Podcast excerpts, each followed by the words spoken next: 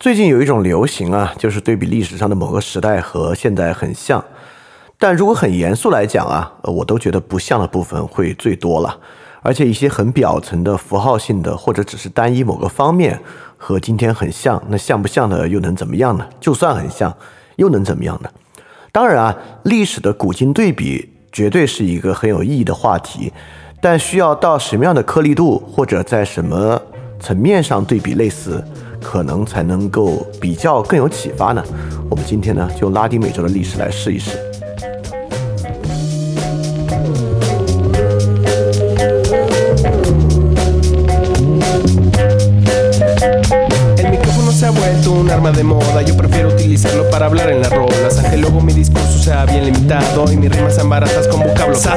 zapatito blanco, zapatito azul, dime cuántas rimas tienes tú. ¿Cuántos pandilleros has matado para que te persiga el estado? 好，那我们差不多开始了。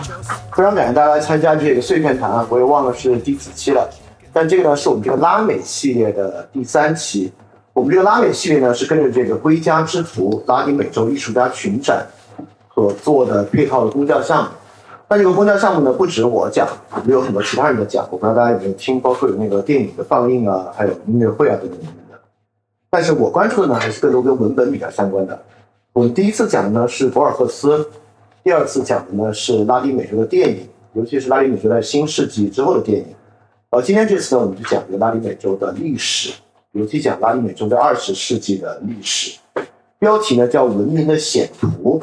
所以我我刚最开始说，大家要预备一个。相对来讲比较严肃啊，也比较沉重的心情来听啊，这个文明的显图呢，肯定不会特别的令人愉快。呃，在说之前，我觉得有一个点很有意思啊，我们每个人人生尺度呢，大概呃七八十年，现在过去可能会更短一点。呃，在座的各位呢，可能二三十年，可能多一点的四十多年。那么我们现在的很多判断，包括你对于自己生活的判断啊，尤其是对于一些宏观问题的判断。很大程度上面，都基于你这二三十年和三四十年的经验。你看啊，这个经验呢，比起我们能够接受的历史尺度，其实是非常非常短暂的。这是一种尺度啊，就是你的实际生活经验。另外一种尺度呢，我们有一些很宏观的历史尺度，比如说我们这个文明呢，有两三千年，大概这个朝代、那个朝代有多少年，中间的朝代更迭。但这种大尺度啊，其实对你。来完成现在你生活中事情的判断，帮助其实不是特别大。比如说，你知道这个工业革命、科技革命，但这种尺度对于一个人的生活来讲都太长了。我觉得有个事情很有意思啊。实际上呢，我们能够接触的史料在现在是很多很多的。因此，当你接触很详细史料的时候呢，你就有了超越你自己人生经验的历史感受。但你的人间历史感受呢，你就需要了解稍微细节一点。比如说，如果你对过去了解，就是二十世纪史分三个阶段，分别是一战、二战、苏东解体。你如果只是这三 句三个词，你赫然不能从中得到任何东西。但比较有意思的就是呢，我相信很多人啊，包括我之前也一样，并没有对任何一个国家或者地区的历史做一个颗粒度比较小的了解。比如说，对我们来讲啊，其实最容易了解的，当然就是从二十世纪初到二十世纪末，我们自己的历史了，但这中间有很多障碍啊，也有很多问题，导致我觉得很多人啊能够知道里面几个大事儿，但具体，比如说我虽然什么年代啊，就一九七七零年到一九七五年时间发生了一些什么呢？一九七零年到一九七五年时间，主席是谁呢？我觉得可能很多人都说不出来，你并不知道中间发生了什么。如果你不知道发生了什么的话呢？那用你现在这二三十年的人生经验来作为你对现在问题的判断呢，当然就有很多的问题了。当然，如果仅仅看一个国家的历史尺度呢，很可能对判断一些问题啊和呃理解一些问题和现象呢，依然是不足的。原因呢，就是因为二十世纪慢慢慢慢是一个全球化的时代。那么，在一个全球化的时代呢，各个即使是相距极其遥远的文明地区啊，他们遭遇的问题是高度类似的。所以有时候，如果你只看你所在这个国家和地区如何对应和解决这个问题，很可能它只是面对这个同样的全球化问题，十多二十种不同解决方案之中的一种。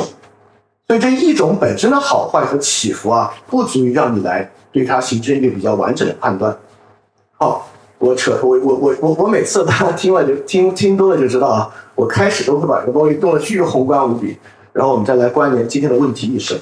今天的问题意识是一个这样的东西啊，大家我猜绝大多数应该都听说过一个词啊，叫拉美陷阱，大家听说过吗？对吧？点头的人虽然不多啊，那可以那可以多说几句。这个拉美陷阱呢，又被称为中等收入陷阱。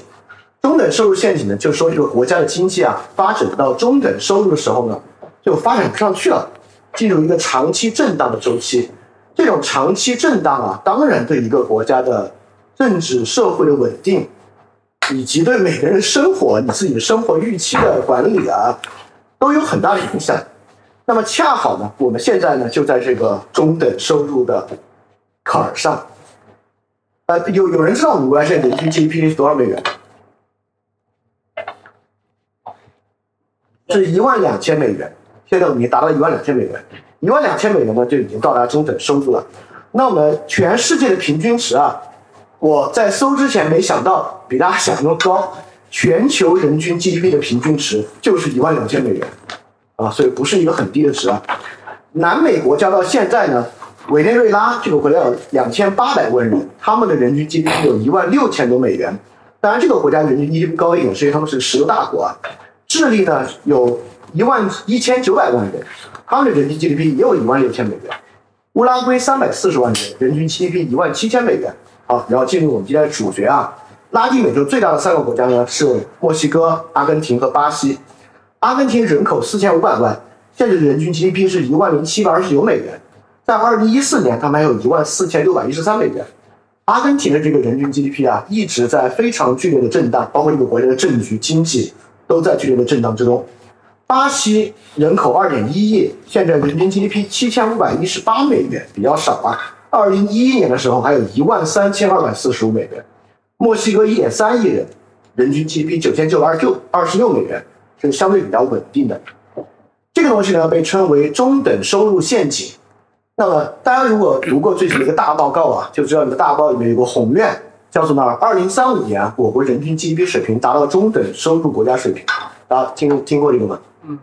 这个中等收入国家呢，大概就是要到两万三千美元，是一个比较低线的关口。为什么我们的这个大报告里面，哎，没说别的，单有这么一句呢？就是我们的这个人均 GDP 啊，要达到中等发达国家水平，其实呢，指的就是突破拉美陷阱。好，这听上去呢，好像还是一个关联没有那么近，对吧？拉美国家有一个问题，实际上不仅拉美，韩国呀、马来西亚、亚洲国家同样有这个所谓的拉美收入陷阱。我再说一个关系更近的，我觉得知道的人可能就不多了。知道的同学可以举下手啊！谁知道在八十年代末期，我们做了一个价格闯关？全场只有一个人知道。你看，八十年代末的事情都不知道，更不用说更远的历史了。OK，这个价格闯关啊，是我们在八十年代末做的一个非常重要的经济上的尝试。什么叫价格闯关呢？就是在八十年代末期啊，我们有一个价格的双轨制。什么叫价格双轨制呢？就比如当时啊，你如果从国营的工厂买钢材是一个价格，你可以可以想象对吧？就国家体制中钢材的价格。市场上呢，钢材有一个价格。那市场上钢材的价格当然是受到供需决定的了。就钢材要多就便宜，少就贵。那么体系内的钢材价格呢，一般来讲都会比较便宜。这个东西我们今天生活中一样有，对吧？很多东西体系内比体外便宜。这个呢叫做价格双轨制。价格双轨制会导致一切的问题啊，包括你都可以想象，比如说我要是一个工厂的工厂主，我我不是我还不能是工厂工厂主，我要是一个国营工厂采购员，哎，我就可以把这个低低价钢材啊卖到外面去，叫做关岛，当时中的非常非常多，而且这个东西呢是这个通货膨胀的温床，因为一直以来啊有一大片东西的价格低估，就会导致通货膨胀，这个呢就是拉美遇到的问题，当时我们国家啊。体改所和发展研究中心专门派人考察拉美五国，就是考察他们从七十年代到八十年代的通货膨胀和中等收入陷阱问题。回来之后呢，我们进行了这个价格闯关。价格闯关非常遗憾，价格闯关失败了，非常快速，价格闯关就回潮了。这个回潮呢，引发了，引发了非常，在我看来啊，是我们近代史上最遗憾的一个后果。极深刻的影响了今天在座所有人的生活。感兴趣的可以回去搜一下，这个东西我没有办法在今天跟你讲。因此啊，大家可以发现啊，我们价格闯关当时的基本依据就是对拉美五国在二十世纪后半叶经济状况的考察。呃，很多人可能现在开始搜了，你们回去搜啊，不着急啊。因为你你你你你错过了接下来这一段，可能一个问题也是聚焦不够紧。也就是说呢，实际上啊，虽然我们之前一直讲啊，拉丁美洲是距离我们最遥远的大陆，但是在实际状况、经济发展和问题上，距离我们，我觉得呢却非常接近。所以今天啊，如果你敏锐的听的话，应该能从中听到很多很多和我们的大大小小的问题。相关联的方面，虽然这些国家的政治体制、人口啊、经济啊等等状况跟我们都非常不同，语言文化都不同，但是呢，作为一个全球化的时代，拉丁美洲经历的过程，不管是中等收入陷阱这个巨大的问题本身，还是通货膨胀的形成成因等等等等的问题，包括治理问题，跟我们的关系都很大。这个呢，确实需要大家敏锐去察觉。我不可能在每一个地方都说，你看，这就像我们的那个问题。对我真的没办法讲，但如果很能讲的东西，我们就讲。但绝大部分都不太好讲，所以需要你比较敏锐去听。呃，我猜呀，第一，我今我们今天会主要讲墨西哥、巴西和阿根廷从一九三零年到国家正常化周期经历的所有这个文明的险途，这个非常跌宕起伏的过程和历程。呃，信息量非常大，然后我准备的内容两个小时肯定讲不完，所以我会详详略略、详详略略。呃，量很多，我觉得作为第一次听，大家又对这个地方的历史相对比较陌生的，你可能没有办法一口气完全吸收它。所以我觉得今天主要还是培养一个兴趣爱好吧，就大家听完之后觉得，哎呦，这个拉美历史真的挺有问题啊，呃，不是挺有，意思它也是挺有问题，也是挺有意思。大家回去之后呢，可以自己多看一看，包括我们自己的历史，其实也应该多看一看。好，那我们就由于量很多，我们开始说啊。那么这个历史呢，了解一个地方历史还是需要一个线索。比如说，对于我们自己的历史呢，大家应该能把握住几个线索。第一个当然就是四年的顶格，然后是十年动乱，然后呢是改革开放等等等等。这个是我们来理解我们的近代史比较重要的几个关键的时间关口，对吧？那么你理解二十世纪的这个世界历史呢？一战、二战、冷战、苏东巨变，可能是二十世纪重要的四个历史。那我们讲南美的时候，其实讲过啊，就南美没有经历二战，因为二战没有打到南美嘛。二战主要在欧洲、亚洲来打，呃，包括北非，没有染指南美。所以对南美来讲呢，我们还是可以抓住几个非常重要的历史关口。第一个呢，是一九二九年开始的大萧条，这个呢是我们今天切入南美，我们讲的也是从这里开始讲。第二个呢，还是可以关注一九五零年，就是二战之后一系列的转变。第三呢，是一九八零年。一九八零年不光影响南美啊，也是全世界的一次，呃，第三次民主化浪潮。这个对南美哦，对我们影响都很大。这个呢，我们从这三个时间节点去讲，所以我不会一口气把一个国家从一九三零年讲到一九八零年，我会讲一九三零年到四六年中间的三个，然后再一节一节往后讲。我们一节节试试看啊。呃，今天这个内容呢，可能里面会需要一些，呃，我提到一些历史概念，比如大萧条，我当然会讲什么是大萧条。但如果中间哪个概念你觉得有这地方我不知道，你都可以举手，我都可以把它呃讲得更清楚一点，有助于大家理解啊。好，我们就开始听这个故事啊。这个故事非常沉重和严肃，但是呢，我尽量把它讲的有趣一点。它本身呢确实也很有趣。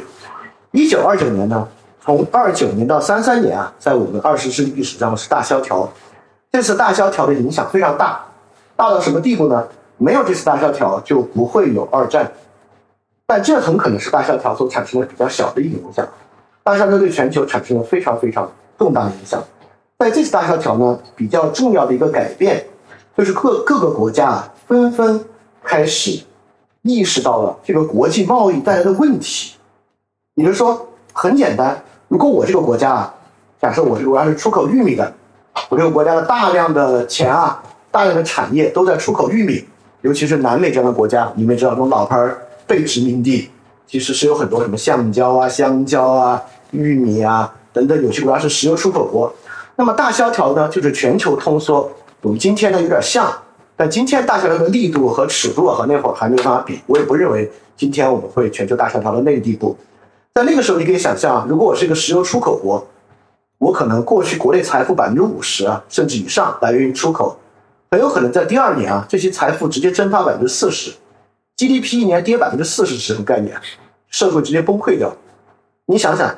尤其是出口关税、进口关税，那么有些国家是靠出口关税过活的，那第二年整个财政体系完全崩溃掉。所以二九年到三三年的大萧条啊，促使很多国家觉得哇，大家可以想象，从十八世纪到大萧条之前，国际贸易让很多国家都富了起来。尤其是大家这不这不光是十八世纪，从大航海时代之后，新兴的国家不光是那些殖民地的宗主国，像西班牙、葡萄牙、英国等等的，他们主要是靠贸易活，对吧？像我们这国家虽然不是一个这样的所谓的海权国家。但实际上，我们从明朝开始，我们的丝绸啊、陶瓷啊，为什么明朝有那么多的白银流入？不也是因为贸易的原因吗？清朝我们跟国外的摩擦，不也是因为贸易的原因吗？我们也被深深卷这个贸易秩序，对贸易呢，一直是一个很重要的事儿。直到大萧条，大萧条之后呢，很多国家就开始推行贸易保护主义，也就是说，有些东西呢，我就不进口了，我我要优先照顾我本国的劳动力、就业率情况和市场，包括很多国家呢，开始疯狂的贬值。大家知道啊，如果我主动贬值我国的货币是有利于出口的，对吧？比如别人买我们就就便宜了嘛。所以这个经济学常识大家应该知道吧？就当一个一个国家的货币贬值，其实是有利于这个国家的出口啊。所以当时不是各国萧条吗？那就比哪个国家贬值贬得狠呗。谁只要贬值贬得狠，它的出口呢就能够获得保障。但这个货币大贬值啊，对于国内人的购买力是毁灭性的影响。大家可以想象。在那个时候，其实没有我们今天这么好的社会正义的观念。也就是说，我是一个大的出口商，我是这个国家最大的石油出口商，我跟政府的关系非常好，我就希望现在疯狂的贬值，因为我自己财产很多啊，但疯狂贬值带来国内劳工群体和底层人他们的购买力下降，我就无所谓啊，我跟我有什么关系，对吧？我就希望疯狂的贬值。所以二九年之后呢，就产生了这样的大萧条。大萧条呢，直接推动像德国和日本这样的国家走向了军国主义。第一呢，军事工业替代国内的其他工业是一个非常好的产业替代。就是当时在德国日本啊，其他外贸出口行业全部不行了，那就把产能弄来造战斗机、下军舰、下饺子呗，等等等等。我每次不还好就笑一笑，大家应该感觉到，我就用这个不还好就笑一笑，大家明白了啊？这个呢，就是一个当时非常重要的策略。这么做的国家啊，可不只是德日。最后大家知道打起来的呢是德意日三国，但中间呢有很多中立国，比如说呃北欧有些国家是中立国，比如说西班牙和葡萄牙，当时二战都是中立国，都是打到二战最末尾，他们才知道看着你打不赢了，他们才开始加入到。这个同盟国的序列的，那西班牙大家也知道，当时正是弗朗哥的这个军事独裁政权。就弗朗哥当时跟意大利墨索里尼跟希特勒有啥区别？没有什么区别。所以当时这一波出现的法西斯国家，可不只是德意日三家。法西斯呢，可以说是大萧条之后啊，席卷全球的一个浪潮。包括我们讲的拉美也是这样。我们就会慢慢的来讲这个问题啊。所以大家明白了，一九二九年大萧条啊，是对过去一直以来的全球秩序一个特别大的冲击。好，我们给大家授予第一个主角啊，就是墨西哥。墨西哥，墨西哥这个国家啊，由于我们大家平时对它的刻板印象应该很重，我们看什么毒枭，对吧？边境杀手，所以我们觉得墨西哥是一个非常贫穷的国家，然后到处都是毒品，然后也是很穷，然后这些穷到去美国工作，对吧？老莫在美国，Amigos，做美国比较底层的一个群体啊，构成就是美国南南部各个州那劳动力的一个很很主要大军。这个国家呢，确实不是特别富，但之前我们讲到了，这个国家的二十世纪政治之稳定啊，几乎是不光在拉美啊，放在全世界都是少有的。那么在大萧条之后也是一样，墨西哥是一九一零年完成民主革命的，那在一九二九年呢，民主革命呢大概完成二十年，逐渐已经形成了良好的文官治国的制度。但在二十世纪早期啊，南美国家这些传统的被殖民地都不会特别发达。当然，大地主是当时很大的势力，再加上这些说西语、葡语的国家，天主教在当地都是很大的势力，军阀在当地也是很大的势力，这点甚至跟我们当时也很像。那墨西哥由于毗邻美国呢，出口经济就以出口到美国为主，到今天都是一样。所以墨西哥其实跟我们一样啊，也分南部文化和北部文化。墨西哥北部跟美国接壤，所以跟美国的经济一体化程度很高，出口行业很发达。南部呢，跟拉丁美洲关系比较近，所以墨西哥南北呢，跟我们南北一样，其实文化等等方面是非常不一样的。那么刚才大家已经听到了，我们说大萧条呢，其实对于国内的这个劳工群体、农民群体的影响很大，各个国家竞相货币贬值，它的人民手上的钱购买力很弱。那么在这个时候呢，墨西哥的劳工群体纷纷也被组织起来，就建立了墨西哥区域工人联合会框。这个可以想象啊，为什么大家可以理解一个问题呢？为什么从一九二零年前后，左翼在全球风起云涌，在全世界这么多这么多的国家，左翼就是这个社会主义的浪潮啊，能够兴起？跟大萧条期间呢，这个人民本身的购买力下降有很大的关系。因此啊，跟我们这边一样，当时呢，革命之后啊，这个农民的土地改革意识非常的高涨，因为当时呢是个大地主经济，但农民在大萧条期间呢受到了很大的问题，因此就非常希望能够获得土地。这个获得土地的冲动啊，其实在全世界各地，我相信在任何地方，当人有权利意识之后，都会这样去想，而且啊。在大萧条中间，其实是一次洗牌的过程，因为比如大萧条，我是个农民，我的庄园是种橡胶的，上面用于出口，大萧条期间我就破产了。我的破产之后呢，我的田地，尤其是你们可以想象，这国家边界都有争议，那田地边界更有争议，对吧？那么大庄园大庄园啊，可能由于我自己，我我我我我这个橡胶庄园不行了，那我这个也顾不了那么多人来帮我看这个庄园了，慢慢慢慢，我庄园边缘地区啊。一些跟村子接壤的土地就被人就被别人种了，被别人种了之后呢，我也不可能有我这个破破破落地主，也不可能有任何能力去捍卫我的土地。慢慢慢慢的这些土地啊就被农民吞掉了。吞掉之后呢，当时墨西哥就有一个很好的政策是倾向于农民的，就是跟村庄毗邻的土地啊，如果无主地，你们可以申请，申请这个地就归你村子所有，所以你们就可以搞一个村社。村社，如果大家知道的话，是一个俄国革命的时候。非常重要的一个组织方式，俄国革命呢跟德国革命不一样，德国革命呢主要是搞一个工人阶级，俄国革命呢主要是农民，就是以村社为形式组织。所以墨西哥当时左翼的势力非常高涨，就开始实行新的村社。那么当然啊，地方的军事冲突呢也在加剧。好，这是一个方面啊，这方面呢其实南美各个国家在大萧条之后都一样。另外一个方面呢，大家也可以想象啊，我是个农民，我没有自己的土地。我过去呢，在一个庄园当佃农，这个庄园庄园主破产了，我怎么办？我又没有自己的土地，我现在无法从他那里获得呃酬劳了，我该怎么办呢？进城。对，说的对，进城。所以这个时候呢，就有很多人进入城市。所以大家不知道大家知不知道啊？就第一次欧洲城市化和黑死病有很大的关系，因为欧洲黑死病之后，欧洲死将近一半的人。很多农民无人耕种，很多佃农也没有办法去，很多农村根本就瓦解了。大家可能知道，这个农业虽然是一个自给自足经济，但好多时候农业耕作和生产还是需要一些合作，尤其是在水利啊等等耕呃，尤其是耕和收的时候的合作。像有很多农民呢，由于这个黑死病死亡很多人，他不得不迁徙，他迁徙到别的村庄去呢，没有办法立足，他不得不去到城市。所以欧洲的城市兴起和这个黑死病有很大的关系。那大萧条之后，其实是全世界的一波城市化。在大萧条中间呢，很多失地的农民呢就进入到城市，南美也一样，流动性的阶层开始增加，国内和国际都开始产生这样的移民。所以说，在这个时候就兴起了一个新的阶层，就是市民阶层在这里兴起了。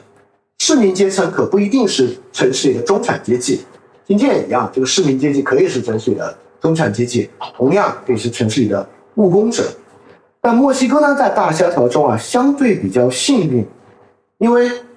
我我不知道大家知不知道啊，在明朝期间运到我们国家的白银叫阴阳，不是这个 dark and white 的阴阳啊，是老鹰的鹰，eagle coin，就是来自墨西哥。墨西哥国会不是老鹰吗？墨西哥呢是传统的金银出口国，这个西班牙人打到那儿就发现有金矿、银矿，开始屠杀等等的，所以墨西哥在大萧条中呢相对比较幸运，金银和石油啊。不管再萧条，这个呢都是一个是硬通货，一个是硬社会资源，所以墨西哥的出口业呢没有受到根本性的颠覆和崩溃，所以说呢政府还比较有钱，有钱之后该怎么办呢？有钱之后，尤其大家可能也知道啊，凯恩斯主义就是在大萧条之后出现的，就凯恩斯啊，他的人的年纪和他的研究都是那里出现的，所以凯恩斯主义呢也深深的影响这个墨西哥。那当时既然政府有钱嘛。我们就搞这个凯恩斯主义啊，所以这个社会思潮呢就开始不一样了。那么，在当时的墨西哥社会啊，一种比较保守的思想就是我们还是要走这个私人的资本主义农业，来把这个农业兴起、鼓励出口走以前的道路。那教会的权利也在里边是很大的这个兴盛和跟这个高度相关，因为天主教很多时候农业社会是深度绑定的。但是呢，在面临市民阶级的时候，出现了好多好多别的问题。所以墨西哥这个国家啊，在南美很早的就走向了对于天主教的反抗，就说他们开始反抗教权。这样我可以补充一下啊，就是教权呢跟大的农业庄园经济有很近的关系。比如说马丁路德宗教改革的时候，最开始支持改革宗的依然是汉萨同盟的德国先期城市，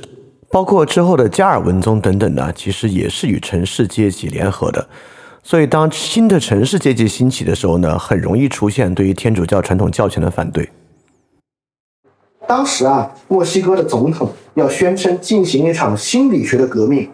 这个革命呢，要争取青年们的感情和理智，让他们被新的精神征服。这里面出现了一个非常重要的总统，叫卡德纳斯。卡德纳斯在统治时期啊，有一个宪法第三修正案。这第三修正案这么讲的。国家赋予的教育应该是社会主义教育，并且除了摒除所有宗教信仰外，还应该通过给青年以宇宙和社会生活确切的理性观念，来组织教导和活动，与狂热与偏见进行斗争。就在这个时候呢，墨西哥是南美很早左倾的国家，成为了一个非常重要的左翼的国家。卡德纳斯是墨西哥非常重要的左翼的领袖，跨越。百年啊，到二零一九年，墨西哥新上台的政党是百年之中的第一个左翼政党，就是卡德纳斯主义。他们就是直接把自己的精神啊上溯到我们讲的这个一九三零年的卡德纳斯时代了。所以左翼在墨西哥的回潮就在这个时候了。所以他模仿苏联啊，就进行一个六年计划。六年计划呢，强调国家实行干预政策，墨西哥的经济必须由墨西哥人来开发，墨西哥人掌握墨西哥的资源，向劳工呢承诺最低工资，以及劳工与这个地主啊资本主义集体谈判的权利，强调土地问题至关重要，必须分割大的地主啊，来把这个土地重新赋予农民。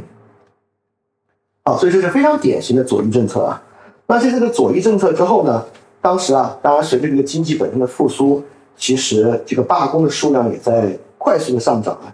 一九三三年啊，其实墨西哥还只有十三次罢工，到一九三五年啊，全国已经有六百四十二次的罢工之多了。罢工之中呢，当然工人的组织啊，这个工团，我们刚才讲这个墨西哥工人与农民的总联合会等等等等，慢慢也建立起来了。包括农业呢，也开始产生了叫做平均地权派的派系。这个平均地权派呢，就是要其实跟我们图标有点像啊，就每个人要赋予土地。呃，大家可能知道啊，不管是欧洲还是南美，这个土地的所有权，很多时候不光是地主，也是教会，是吧？在欧洲，其实教会拥有非常大量的土地，所以平民地权派不仅伤害到了过去大地主的利益，也伤害到了这个基督教保守势力的利益。好，这个路线大家好理解啊，就是左翼的兴起与大萧条的关系。我们来说另外更有意思的了，在左翼之外呢，这个卡德纳斯之前的一个前总统。因为一般你看这个特朗普下台也想再选，对吧？其实这个像像巴西像这个卢拉啊，在他第一次当总统之前啊，连选了四次。我们我们今天会讲到卢拉，所以说这个连选连上是很正常的。这个他的前总统呢依然非常活跃，他在活跃之中呢就开始走向了另外一个方向，也就是说呢，他非常反对基层农民和工人自己组织起来，以左翼的方式来做。他觉得呢，应该学习当时意大利和德国的经验，当然就法西斯的经验。所以说，我们过去理解法西斯啊，都是在二战的基础之上理解的。法西斯嘛，就是那几个打仗的国家，那完全不是的。就法西斯主义指的可不是打仗的事儿，法西斯主义是当时应对大萧条的两种最主要的方案。应对大萧条，很多国家走向了左翼运动，很多国家呢走向了法西斯主义。所以，法西主义本身有一整套的对于社会和经济的看法和想法，而且很多时候你听起来觉得，哎，跟那左翼要的很像啊，怎么感觉是一样的呢？所以这个真的很重要啊。比如说，呃，在这个两千年之后啊，在这个拉美的拼摊里面，查韦斯大家可能都知道，反美勇士查韦斯，他宣称啊，他是那个社会主义，但你读他的纲领不是法西斯主义嘛？典型的法西斯政府。所以说，我们当然我们今天比较全面的理解法西斯，并不是说我们要给法西斯洗白，觉得他好像挺有道理的，他没什么道理啊。只是说我们要理解，这是传统保守主义在面对大萧条问题的另外一个重要的变种。这个一会儿我们讲到这个南，讲到阿根廷的贝隆主义的时候会细讲。这个贝隆是影响阿根廷直到现在，现在阿根廷的执政党就还是贝隆主义政党。呃，阿根廷的经济现在也在持续衰退中。我觉得贝隆主义是弄不好经济的，也就是说法西斯弄不好经济的。我们一会儿来讲这个问题啊。Anyway，那么卡德纳斯政府呢上台之后，慢慢慢慢在地权上就非常严厉的进行这个平均地权的分配。从一九四零年开始啊，他们向八十万人分配了一千八百公顷的土地，无地人口呢从二百五十万直接减到了一百九十万。农业贷款的支出呢也慢慢占政府的支出啊，占了政府总支出百分之十左右。好。当然，这个地主阶级也会争取农民啊。为了避免被左翼吞噬，他们可能就会开始，呃，先进行财产分配啊，给佃农涨涨工资啊，然后也分配一些土地给种啊，收买这个农民领袖啊。这个在各个国家都是一样的。这个时候呢，就出现了一个很重要的大家去理解的一个问题啊。这个问题，我觉得是理解左翼、理解一切这个社会组织的一个关键。在这个时候，大家都听说了，墨西哥开始出现了工人组织，出现了农民组织。那么，被组织起来之后，代表工人和农民的那个组织，它真的具有代表性吗？这是个很严肃的问题，对吧？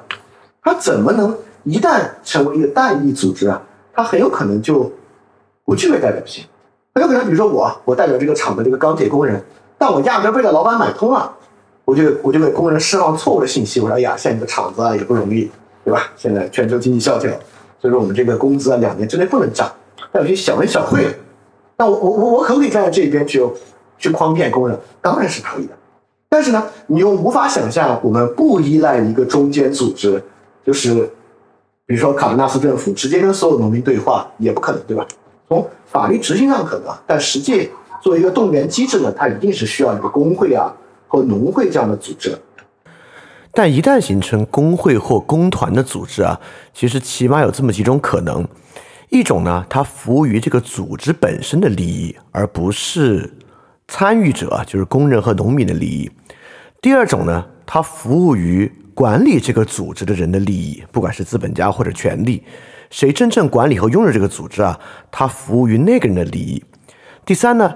它在这个选举体制之中啊，纯粹成为一个为了选举的动员机制，服务于整个选举的功能本身，有一点这个现代理性批判的意思啊。这都是几种很有可能的方式理解啊。工会、农会组织不直接或者绝不简简单单就可以代表工人和农民，我觉得呢是理解现代一个非常重要的事情。首先呢，它是不可避免的，就不可能呃点对点的或者是原子化的东西一定结成，它一定是拥有代议制的这个色彩的。但一定有一，但一旦接触这个代议和代表呢，它就不是一个简简单单的代表关系了。这里面就就会呈现出复杂性，这个复杂性呢，就构成左翼与极右翼，虽然表面相似，但背后呢也是有很大的区别。当然，这个区别不仅仅啊，就是相对应的二元化变成左翼和极右翼，这里面还有很多很多可以经得起琢磨、经得起思考的东西。今天呢？对于工团工会呢，其实也有很多反思，有很多批判，有很多捍卫。那么对他的捍卫本身呢，绝对不是选边站啊，绝对不是说我站在谁的立场之上就怎么样。一旦进入代议之后啊，他所行动的方式，其实有很多值得细细辨别和探究的部分。好，所以当时呢，工人组织和农民组织啊都非常非常的兴盛。当时呢，也进行了这个石油行业的国有化。因为实际上，过去墨西哥的石油行业啊，百分之九十八都是属于外国石油公司的，尤其早期的美国石油公司啊等等在那边。现在呢，就进行了石油的石油工业的国有化。这个国有化当然是要补偿的，比如说我把你国有化，就是要买掉你这些公司。但当时卡罗纳斯政府啊，在墨西哥简直是声誉达到了顶点，他们为了赔偿这些公司啊，发行向民众发行债券，要买掉这些国外石油公司，这些债券根本就被抢购一空。民众二十五万人走向墨西哥市的街头啊，抬着棺材，棺材上写着标准石油公司的名字，然后要把他们埋进问题。好，这个时候卡德纳斯做了一个非常重要的事情啊，是南美其他国家没有来得及做，是有很大问题的。左翼啊，卡德纳斯做了军队的职业化改革，切断了全传统的军队和保守派之间的关系。这个是一个非常进步的，也一般是左翼政府倾向去做，就是军队的国家化。在这个层面之上呢，摆脱了南美以后我们要讲阿根廷和巴西啊层出不穷的这个军事政变。好，这个时候呢，西班牙开始出事儿了，就是大概是一九三九年啊，西班牙弗朗哥独裁政权开始上。那卡德纳斯呢，作为左翼政府啊，当然是支持西班牙共和派的。西班牙共和派啊，当时应该是全世界左翼的支持对象，像海明威啊，很多国际纵队啊，当时就是到西班牙去帮助共和派抵抗弗朗哥政府。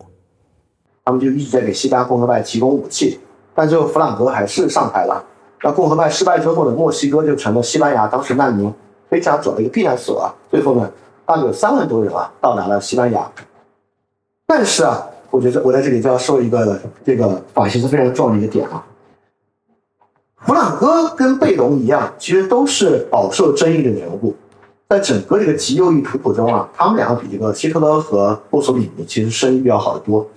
那弗朗哥在西班牙呢，其实是这个天主教教权的最大捍卫者，所以说教皇啊，天主教世界啊。其实弗朗哥享有很大的盛名，那么在墨西哥也是一样，南美国家、拉美国家都是非常虔诚的天主教国家，所以支持西班牙共和派、反对弗朗哥，极大的得罪了国内的这个保守派，尤其是基督教保守派。但是呢，却缓和了美墨关系。你说美国当时啊，是全世界这个反法西斯的先锋，所以说听拉美的事情啊。就是有一点，我觉得是没有那么容易去理解的。就这里面的各种关系错综复杂，在国际关系之上呢，比如说贸易保护主义当然是得罪美国，但是一会儿我们会发现，阿根廷这样的国家虽然是法西斯，但是也能找到取悦美国的方法。啊，我我我也没什么关子可卖啊。当时拉美不是一个风起云涌的这个左翼浪潮吗？美国又反左翼，我虽然是法西斯是你反的，但是我反左翼啊，我是极右翼。又可以争取到美国的支持，所以说这个国际事务啊，确实是交织在一起的。更不用说以后我们讲这个中等收入陷阱啊，这个经济事务更是交织在一起的，让这个理解起来呢，确实是有一点敏感和难度。是因为我们过去啊熟悉了有正派和反派的历史，有一些典型的历史时段，这个正派反派比较容易区分啊。比如说二战，可能你还分得出这个正派和反派，但绝大多数颗粒度比较细的历史啊，你是很难分出正派和反派。它在某些方面呢是好的，某些方面呢，或者是同一个事情换一个角度呢却是坏的。尤其是谈到这个经济问题啊，就是拉美的中等收入陷阱这样的经济问题，它是一个比较理性的问题，从里面呢就更难分出正义邪恶了。但是呢，我们确实到最后呢又要来看，比如说自由主义与贸易保护主义之间，虽然啊它没有绝对的正义邪恶之分。但是呢，从二十世纪来看，这两个东西里面有没有可能找到一些价值判断？所以看拉美史啊，我们有时候呢要学习啊，从以前经常找这个正义邪恶的地方呢，不看正义邪恶，但也要反过来学会从以前认为纯粹理性、无所谓正义邪恶的地方呢，反而找到这个价值判断的部分。没关系啊，我们今天先把这个故事听了也行。但这个左翼政策呢，有一个问题，你想啊。你要给农民发这地，要给工人涨工资，这个要钱啊，这个要钱呢，就会导致高赤字。所以从一九三六年啊，政府预算赤字从百分之五点五，在三八年两年之后，就快速上涨到了百分之十五点一。所以赤字财政呢，是墨西哥左翼这个他们的这个政策能够推广的一个基础啊。因为我我要给一个不管是农民的自治组织还是、工人的自治组织，有好处啊。包括我来买这个石油公司啊，国家运转啊，大家也知道啊，这个商业呀，一旦国有化，效率就要降低，这是真的。所以当时也是一样，所以很多这个情况呢，导致墨西哥的这个赤字率就上升了。这个赤字率上升呢，尤其是在二战之前啊，由于各个国家都开始进行重商主义，其实大萧条在持续。在大萧条持续之下呢，美国就传导了一个新的萧条的影响，所以墨西哥就出现一个财政的问题啊。在这个财政的问题之中呢，墨西哥慢慢慢慢。就没有办法守住这个左翼的立场了，因为这个左翼立场，其实上你会发现，当你这么做的时候，通货膨胀还是会加剧的。你给他们发的钱，可能还不如通货膨胀厉害，那实际上呢，也是有问题。慢慢的呢，卡纳斯计划就开始出现一些回潮，回潮之后呢，尤其是你们可以想象，这样的政策绝对是得罪了墨西哥当时所有的中产阶级和工业主、农场主等等的阶级啊，受了这个很大的影响。所以他们呢，就高度的右倾化。这个高度的右倾化里面啊，就出现了一些非常不好的思潮。有中产阶级认为啊，墨西哥当时的问题呢，就是到来的这个颠覆性的西班牙颠覆分子，这些不尊重天主教，又要搞共和这些颠覆左翼分子来和犹太人的长期影响。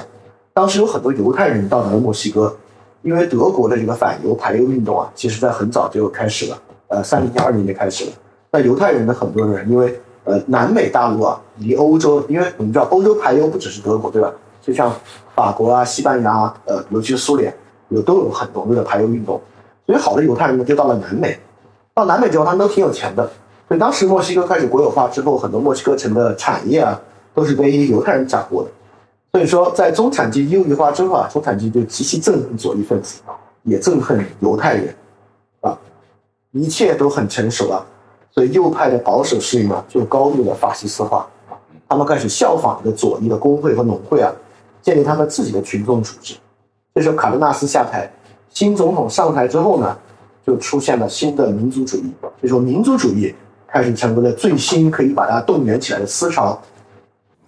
首先啊，卡德纳斯的左翼运动之中呢，依然包含民族主义。比如说里面讲到啊，墨西哥的资源由墨西哥人开采，由墨西哥人运营，这也是民族主义的想法。但是左翼总的来说啊，比较具有国际主义的精神。比如说墨西哥当时支持西班牙的共和派运动啊，呃，反对弗朗哥政权啊，全世界的左翼都是这样。呃，法西斯极右翼呢，是一个相当民族主义的。甚至很反对国际关怀的一种思潮啊！你看看 Trump，你就知道是怎么回事了。但不管怎么说啊，从二十世纪甚至到现在，各个地区啊，民族主义是一个非常重要的底色，是一个任何派系都不可能抛弃的东西。大家请注意啊，这是很重要的一点啊。卡德纳斯呢，是动员国内最大的农民和工人。哎，不要小看这个。如果一个地方有很完善的这个民主制度，那这个人数，城市里的中产人数无论如何都不可能比这个人数多。我我只要照顾好他们，我的这个党党派或者我自己，应该能够持续执政下去，对吧？这应该是没有问题的。但是呢，这个城市中产呢，当时有很多情况啊。第一，在二十世纪初，很多时候女性还没有投票权，文盲没有投票权，甚至好多时候低收入农民、佃农就没有财产权的人，其实也没有投票权。所以当时呢，还处在一个前民主的时代。所以这个时候新上这个新上任这个总统啊，还并不是完完全全就极右翼化了。因为如果你马上极右翼化，岂不是要得罪到国内所有的农民和这个工人嘛？那你政党怎么维持下去呢？所以这个时候他其实还是一个中间状态啊，他是一个中间派。但这个中间派呢，抑制不住国内的状况，在转向这个极右翼状况。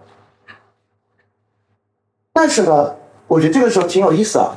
反而在这个情况之下，墨西哥其实平稳过渡了。什么叫平稳过渡呢？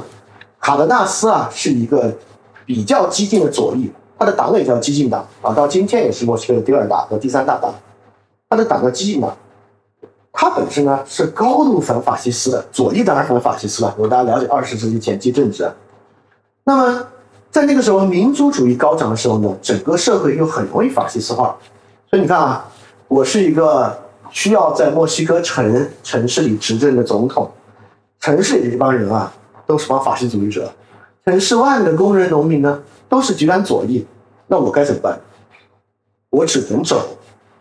经济政策中间偏右，福利政策中间偏左的政策，谁都不得罪，对我来讲是最好的方法。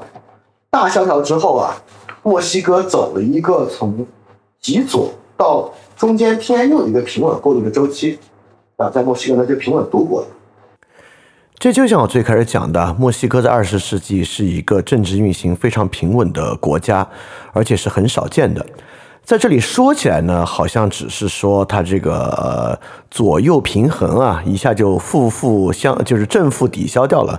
但我觉得实际问题比这个复杂啊。首先呢，墨西哥有非常完好运行的民主制度，这个是个非常重要的事情啊。如果没有这样的制度运行呢，你要直接导向极右翼、法西斯化，你根本就可以抛弃这一切嘛，对吧？那这前提假设呢，就是有一个完好运行的民主制度，才可能有这样的平稳的情况存在。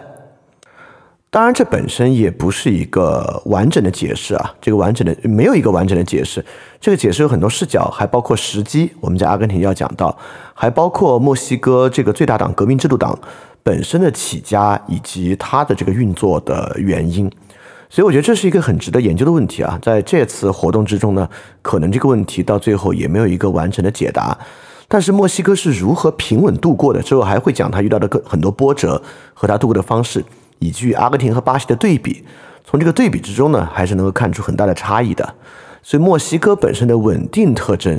其实是这次讲座内的中间一个比较重要的线索。那么墨西哥能度过，其他国家为什么度过不了呢？我们来看看阿根廷啊。墨西哥跟美国的经济关系很近，阿根廷呢跟英国的经济关系很近。阿根廷呢当时虽然不是英国的附属国，但其实是类似附属国。阿根廷几乎是英国的这大英帝国的附属国的体系之一。阿根廷呢，也是世界上估计最大的这个粮食出口国之一啊，尤其是我们今天可能很多吃的牛肉，就是阿根廷牛肉、牛肉啊、谷物啊、英国的煤炭啊、制成品啊、资本啊，都向阿根廷倾销。所以大萧条中呢，刚才墨西哥说的问题啊，阿根廷都有，呃，经济的崩溃啊，城市阶层的兴起啊，等等等等。但跟墨西哥不一样的是什么？这地方是挺有意思的。阿根廷的极左的激进主义比较早，在三零年之前，阿根廷搞的是一个极左激进主义，在这个叫叫伊波利托伊伊里戈延两次出任阿根廷总统，从一九一六年一直当到一九三零年，就大概到之前，在这之前呢，他被称为平民之父，不是 populism 的平民啊，贫穷的贫，平民之父，所有政策呢都在提高这个阿根廷无产阶级水平。推行了一系列的政治改革，等等等等的所以你可以想象啊，这个政策在大萧条期间啊，会导致阿根廷受到的重创比墨西哥会更重，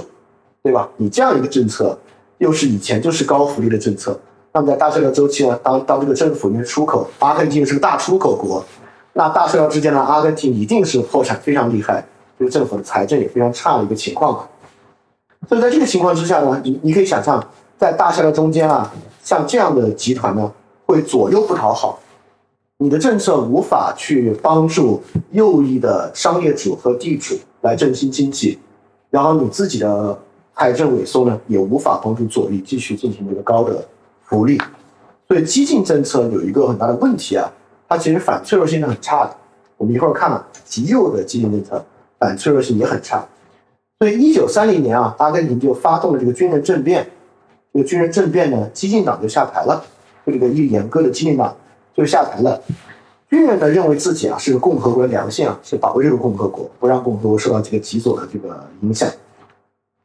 这个角度来讲啊，可以说是阿根廷运气不太好的一点，因为大家可以想象啊，有时候呢就是这个时运不济，在一个大萧条啊或者这个经济危机的时刻啊，谁执政，谁不仅他本人的声誉和他本党的声誉要受到影响。他所保持的路线呢，基本上也经常会饱受争议。所以说，墨西哥呢是在萧条之后走向左翼，左翼呢是对萧条本身的弥补和恢复。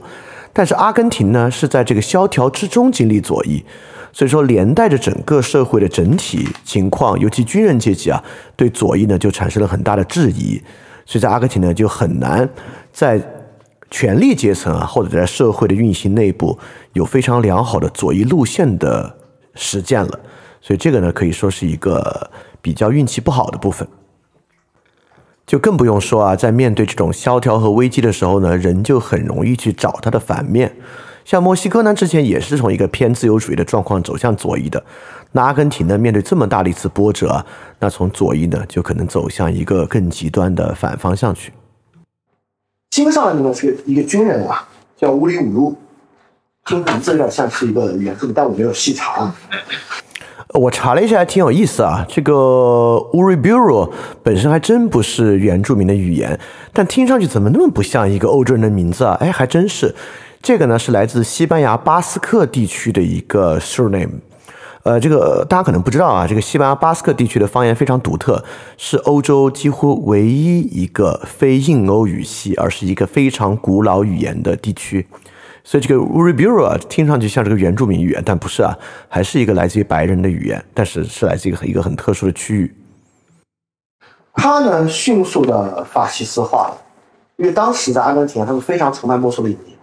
如果大家对二战之前历史了解啊，大家可能知道，墨索里尼的早期比希特勒在国际上的声誉其实要高得多。尤其在美洲啊，美国都有很多人是墨索里尼的铁粉。很多人认为啊，墨索里尼那套方式是应对大萧条最正确的方法。所以当时阿根廷这帮人啊，就非常迷墨索里尼，迅速的法西斯化。在大萧条情况之下，你想，我是一个保守派，对吧？我秉持这个天主教的价值观，又有点地。大萧条呢，导致啊，这个社会底层人士对权力的要求非常的激烈。前面的政府呢，是一个左翼政府。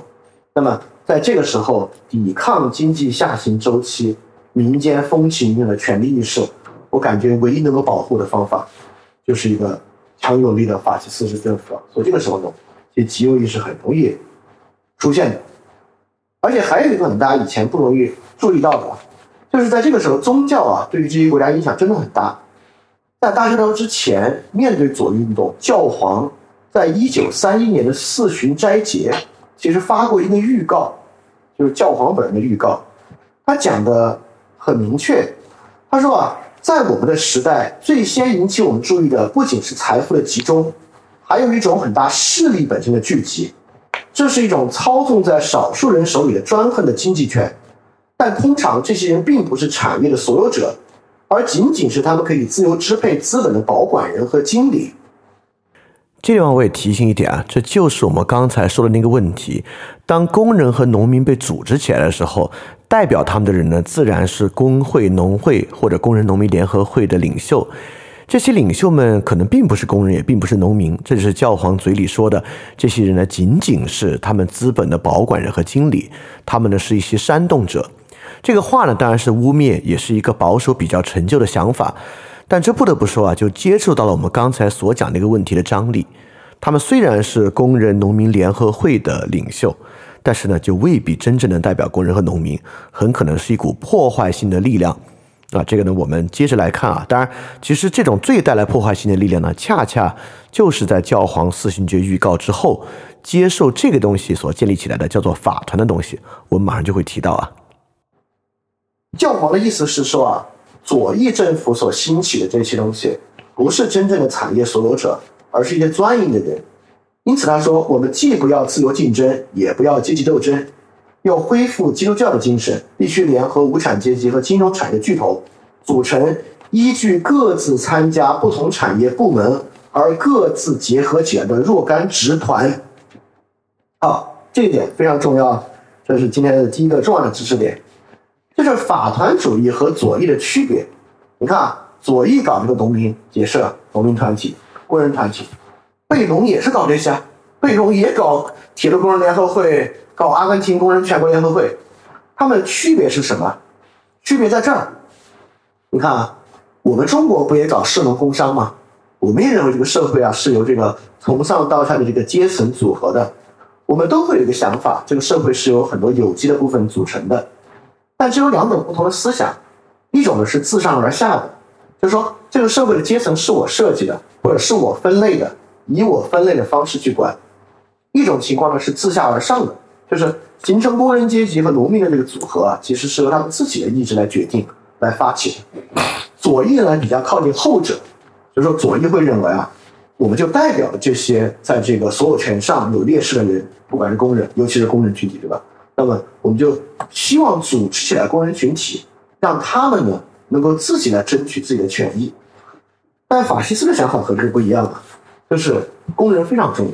工人和农民是一个社会的良性，所以说我们要保护好工人和农民，由我们来争取他们的权益，并给予他们。所以看上去呢，他们都有各种各样不同的保护底层人民的团体，但法西主义呢，就更接近这个教皇在三一年的预告里面的内容。在他看来啊，实际上这还是一个自上而下的被我们所分类。和管理的社会结构和机制。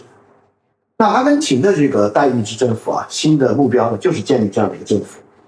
他说啊，革命的全部目的就在于建立一个比较好的代议制，从而避免像伊里戈研究之前左一样，从而避免像左翼老爷们那样自以为以自私的少数人而形成的暴政。现实社会利益的真正代表，能够良好的在国家体制之内行动，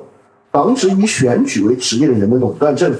把自己强加在政府和宝贵的生命力量的中间，这是一个 这样的想法。今天我们可以发现啊，就是在很多表述之上，左翼和极右翼的表述方法是非常类似的，所以这也有助于让我们在平时啊看到一些合法性和合理性表述的时候。来找到第一啊，他的表述不是假的，他并没有撒谎，他是真诚的在讲。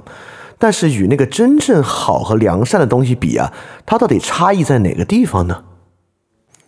这是一个我们可以去练习的东西啊，它是视角的不同，它是以不同的方式在讲那个话，而不是说虚伪和欺骗。那么阿根廷呢，当然当时有左翼啊，就之前政府啊，而且也连续执政了两届，其实力量也很大。激进主义呢，当时是阿根廷比较主要的一个力量啊，但是从整个上层的新政府啊，已经慢慢转向这个法西斯化了。所以在阿根廷啊，这不仅仅是传统保守势力法西斯化的问题，我们还要看传统左翼的民众是如何法西斯化的。这个在里面呢，也是一个非常重要、值得去探究的方向。而且啊，一旦传统民众法西斯化之后啊，它之持存时间之持久。从贝隆主义一直到现在都是如此啊，几乎成为一种很难戒除的思考惯性和方式。这一点呢，是尤其我觉得值得注意和值得去思考的部分。大萧条之后呢，阿根廷在三十年代后期啊，经济有比较大的复苏，尤其是阿根廷有一个比较好的复苏条件啊，就是这个再萧条不能不吃饭，对吧？所以阿根廷作为一个农业出口国啊，它的东西呢比较好恢复。就是其他的，比如说我是一个机器的出口国，或者是这个技术的出口国，或者工业制品、制制品的出口国，那钱少我就少买衣服，少买盘子，但不能不吃饭。所以阿根廷的经济呢恢复比较快，再加上很多犹太人啊逃到阿根廷，要带着他们的资产来啊，所以阿根廷呢其实当时啊，因为经济发展比较快，是有坏结果的。什么坏结果？在一个分配正义不好的社会，经济发展越快，贫富分化越悬殊。所以当时阿根廷啊，就因为这样的原因，贫富分化超级悬殊。在这个情况之下，你可以想象，一个人既容易受到左翼思想的影响，对吧？因为贫富分化这么悬殊，我是个工人，那么因为左翼的思想，我可以去谈判获得更好的权利。其实你很容易受到墨索里尼思想的影响，就觉得哦，如果有一个更强烈的政府，这个我就可以有个更好的保护。那阿根廷当时的思潮呢，就是之前政府的。激进主义思潮和新的法西斯思潮的一个结合，当时啊，反犹就成为了阿根廷非常重要的一个点。这个东西是导致很多人右倾的很重要的原因啊。当时很多农民都开始谴责犹太人，所以犹太人来了之后呢，其实进行了很多，因为犹太人喜欢做商业贸易嘛，所以阿根廷很多粮食外贸呢是犹太人在做，所以农民就会归咎于啊，现在看粮食贸易恢复的不错。社会贫富差距这么大，那是犹太人害的。那在这个情况之下，如果你沾这个排油啊，比如说你沾，你把社会问题理解为内外冲突和内外敌我关系，你是容易偏向左翼还是极右翼？极右翼对吧？对，就是这个原因。你看啊，我们刚才讲了，二十世纪民族主义是一个很难抛弃的东西，其实呢，也是跟这个民族本身啊有这个自然渊源的一个产物。但是，一旦在这个体系之中啊，任何一个地方的普通民众将他们本身的问题一旦当作国足对抗来看待，一旦把他们自己的处境和经济问题放到国足对抗的框架之下来看待，就容易高度法西斯化。阿根廷与墨西哥的区别，很大程度上就在这个地方。所以说，精英阶层的极右翼化和这个平民阶层的极右翼化，其实是两种不同的路径和两种截然不同的动力。这个东西呢，我觉得是要分开来理解的。所以之前啊，我们讲了阿根廷的上层右翼为什么容易偏向法西主义，这个好理解对吧？因为左翼思想呢，它自然对这个工业主啊、大地主不利。那么，所以传统天主教保守势力等等的，当然容易加入法西主义。那么在现在呢，阿根廷的社会阶层啊，也开始在这个民族主义和内外敌我对立的情况之下，建立这个法西斯主义的思想。在这个时候呢，他们就希望建立一种卢梭式的公共意志，这个点很重要啊。这个点我觉得还得有有有，呃，值得。嗯，虽然时间比较紧，但我觉得我值得把卢梭这个公共意志来讲一下。呃，卢梭是一个在法国大革命之前的思想家。法国大革命呢，哦，大大大家可能对法国大革命的了解应该比拉美历史稍微多一点啊。法国大革命呢是一个最开始非常进步，要这个断掉这个封建王朝的错误的统治。让所谓第一阶层教士、第二阶层资产阶级和第三阶层平民能够平权的一个运动。但大家大家也知道啊，这个大萧条呃大萧条，法国大革命是反教权的。法国呢当然是一个传统的天主教国家。大家知不知道当时啊，这个我们老斯科卡哥，这个当时在法国大革命期间那个暴力头子叫啥名字？罗斯比尔。啊，罗斯比尔。罗伯斯比尔建立了一个新的宗教替代天主教，叫什么？啊，你们可能知道，叫至上意志教。至上意志，这个至上意志不是一个神学概念，指的就是卢梭意义上的公共意志 （common will）。公共意志指的就是能够凌驾，呃，不能说凌驾，超越在全体国民以上，代表这个国家整体意志的一个 common will。罗斯比尔相信，我这个至上意志教，我们掌握的就是一个 common will。当我掌握 common will 之后，所以法国大革命迅速转向后面那个。非常血腥和暴力的部分，所以很多人认为卢梭这个在社会契约论里面所讲的 common will，他假设这个 common will，每个人呢，所谓社会契约啊，就每个人把自己的私权利交出来，服务于那个 common will，是一个 totalitarianism 和这个我们讲这一切东西的根源嘛。所以当时在阿根廷呢，就是这么一个玩意儿，卢梭式的公共意志啊，就成为了阿根廷基层民众的一个想法。我这里还要多说一句啊，这个公共意志在这个过程中最容易借到的思想是什么呢？其实是民族主义，对吧？你可以想象，如果我塑造一个阿根廷人的概念，我们要为了所有的阿根廷人争取东西，而不是犹太人，不是英国人，那么阿根廷人就是一个公共意志的天然载体。但这边有很大的问题，谁是阿根廷人嘛？贝隆是阿根廷人，一个农民是阿根廷人，等等等等，这个当然有很大的问题了。所以我补充一句啊，这地方未必是民族主义，而是国族主义的概念啊，是很容易是这一切的温床。所以当时啊，在社会上落实到现实中啊，他们其实是有很大想法的。很多基层的工人和农民呢，就大声疾呼的反对，既反对自由主义者，也反对 communist，反对声称啊自己关心工人阶级等等的社会改革。同时呢，他们也很高的呼吁反犹。要把犹太人赶出阿根廷，禁止犹太人再向阿根廷移民。他们提出啊，要追求社会正义，推翻国内的寡头统治和革命派的土地改革，这些都不要。主张啊，工业国有化，把占有公共服务业的外国人赶出去，同样实行国有化。他们提出发展民族钢铁工业、发展民族媒体等等的方式啊，来把外国人从这一切的领域赶出去。这样的新的思潮呢？几乎反对现代政治，也反对现代的 party。他们不把自己称为一个 party，因为他们是 party 本身呢，就包含了自由主义者的主张，即它只是一个社团，只是社会的一个部分，而不是这个伟大的公共意志。当时那些阿根廷的民族主义者认为啊，party 这东西呢，分裂这个不可被分割的公共意志及整体阿根廷民族和国家。因此呢，他们拒绝参加任何形式的选举，他们觉得选举在里面选。这不过是自由主义商业的一个变种而已啊！我们要的呢，就不是这样的东西。好，所以改革之后的新政府上台呢，当然啊，这个阿根廷贸易保护主义啊，跟着这些一起上台了。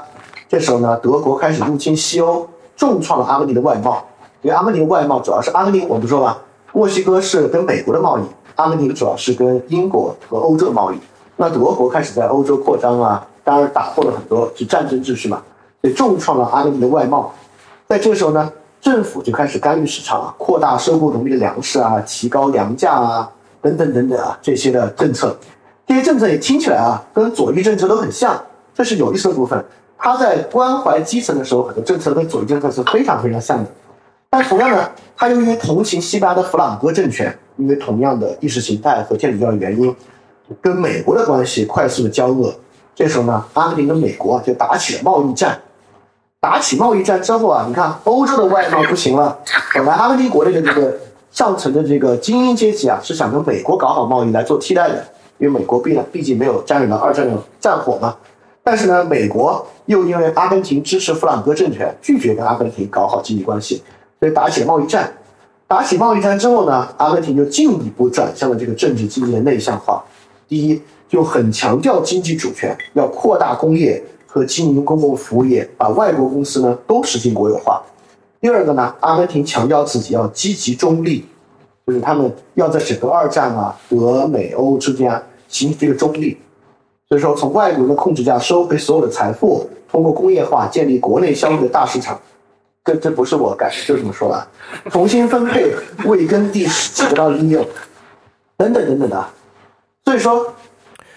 其实可以看到啊，就是法西斯主义在阿根廷的崛起，是在很多其他方案都被排除的情况之下突破进来的。所以我们可以说呢，是社会上形成了一个真空，这个真空呢是一个巨大的不被满足的需求。满足这个真空的其他方式都被积极的排除掉了，法西斯主义呢才趁虚而入，可以这么来理解这个动力过程啊，尤其是面对中低层的民众。这个真空地带怎么出现呢？为什么阿根廷经过了快十多年的这个左翼思想，出现了这个呢？就是你会发现，支持外贸和全球化的保守派，因为外贸消失的原因啊，德国攻击欧洲和美国拒绝与阿根廷进行外贸的关系呢？撤出了，自由主义的保守派又因为经济的大幅下滑，他们呢也撤出了，所以保守派的这个空间就只留给了最后一种保守派，就是法西斯极右翼。所以也就是说，一个社会要转向极右翼没有那么容易的，它需要传统的社会保守势力从中撤出，无法再动员或者吸引人的时候，这种思想才会进来。而且一九四二年啊，他们认为自己很快就要受到美国和巴西的实质性军军事威胁，因为二战中间啊，巴西跟美国是强烈绑定的，巴西是最支持美国的，所以美国当时已经通过租借法案在武装巴西了，就像武装现在的乌克兰一样，因为当时巴西也是要去这个欧洲本土作战的，所以阿根廷就认为啊，估计巴西很快要打我们，所以这个时候当然就可以开始精神了，所以一九四三年呢，阿根廷就再次发起政变。军人们就开始上台了。这个军人上台啊，我觉得其他的没什么多说了。当然，军官崛起啊，军国主义啊。但当时军政府的一个文件内容，我觉得还是值得读一下啊。你可以感受到他们这种思想的气质。他们说啊，如果一个民族是温和的，习惯上是严肃的，他们把公共利益看得重于私人利益，那么让他选举自己的文职官员的法律就是正当的。但如果他们慢慢的把私利置于公共利益之上，并为野心家们所腐蚀，堕落到出卖选票、把政府交给腐化的人，那么好心人接过选择政府的权利，并且让老百姓服务权威就是合理的，即便那只是一个有影响或者有必要力量的个人。所以我想做一个简单的备注啊，就是。快速推进一个，或者让所有人把社会理解为纯粹经济理性、纯粹基于私利的、纯粹每个人都是自利的这种态度啊，很大程度上是有益于推进法西斯主义的。政府中最后的自由派尝试跟美国建立关系，被美国拒绝了，所以美国人肯定很后悔啊。然后被拒被美国人拒绝之后呢，阿根廷就彻底建立地缘政治了。我们既不跟欧洲做贸易，也不跟美国做贸易，要跟拉丁美洲的。旁边的国家做贸易，我们要帮助拉丁美洲旁边的国家建立军事政权。建立军事政权之后呢，我们跟他们联合起来，搞好我们拉丁美洲自己的贸易秩序，就进行这个。所以阿根廷的政治大倒退。一九四四年底啊，阿根廷取缔了所有政党，因为他们没有代表真正的舆论和政府发表特别的民族主义的口号啊等等等等。好，我们就要讲到今天的很重要的一个主角，就是贝隆了。这个贝隆啊，是阿根廷陆军的一个军官，呃，文化程度很高，有欧洲生活的经历。他不仅如此啊，他还在新的政府中被任命为劳动部的部长，所以其实跟劳工相关的政策也是贝隆在制定。我们知道贝隆在阿根廷人缘好到不行，好到现在阿根廷都还能让贝隆主义政治政党往上当。对贝隆主义跟民族主义者啊，都认为这个军队和工人啊是民族共同体的中心。军队代表社会的良性，工人呢是社会的血肉，所以贝隆呢就开始被发起一个民众主义的革命。好，我这里要区分两个关键概念了。我觉得区分这些关键概念呢，是我们能够理解拉美比较一个，包括跟我们相似的比较 delicate 的情况一个特点，就是民粹主义和民众主义这两个想法是非常不同的。民粹主义是什么呢？民粹主义啊，是一种大家都认为啊，我们的东西最好，我们自己的利益最重要。那么我自己，包括我我们整个民族啊，自己也很重要的这么一种想法。民众主义跟它有点像。但跟它不一样，不一样在哪儿呢？就有点像左翼和这个法西斯团体对工人和农民团体的不同了。民众主义也强调这个，但特别强调我们去保护民众，就是他们都非常重要，但我们不是迎合他。比如民粹主义政府会因为选举的原因啊，完全去迎合民众的想法啊，你们要加薪啊，给你加薪，你你们要干嘛给你们干嘛。但民众主义政府呢，会觉得我们还是要高于普通民众的，所以我们能够最好的保护他们的利益，所以是民众主义。贝隆一直是这么一个色彩啊，所以你看，贝隆绝对不是阿根廷工人的仆人。事实上，这样的一个角色有点是贝隆夫人来代表的角色。贝隆的夫人很大程度上在扮演这么一个跟阿根廷的农民啊、工人啊打成一片、和他们在一起的角色。贝隆在这里当然是一个绝对的领袖角色。所以贝隆上台进行民众主义之后呢，就进行他自己的这个社会正义的改革。在这个社会性的改革之下啊。贝隆就认为啊，建立一个高度的福利国家是防止左翼最好的方法。他说啊，我们的革命，我们的革命本质上是精神的，在阿根廷，人民的财富应该在我们手里，以便每个阿根廷人都能够得到最佳的劳动收益。我本人是一个工联主义者，就工人联合主义者。作为工联主义者，我是反对 communist 的，但我认为劳工应该用工会的形式组织起来，这样得到劳动利益的就将是工人们自己，而不是控制他们的那些煽动家。你看啊。在左翼的叙事之中，劳工应该获得自己的权利，而不是控制他们的资本家。在这里呢，劳工应该获得自己的权利，而不是控制他们的煽动家。这是一个完全不同的视野啊。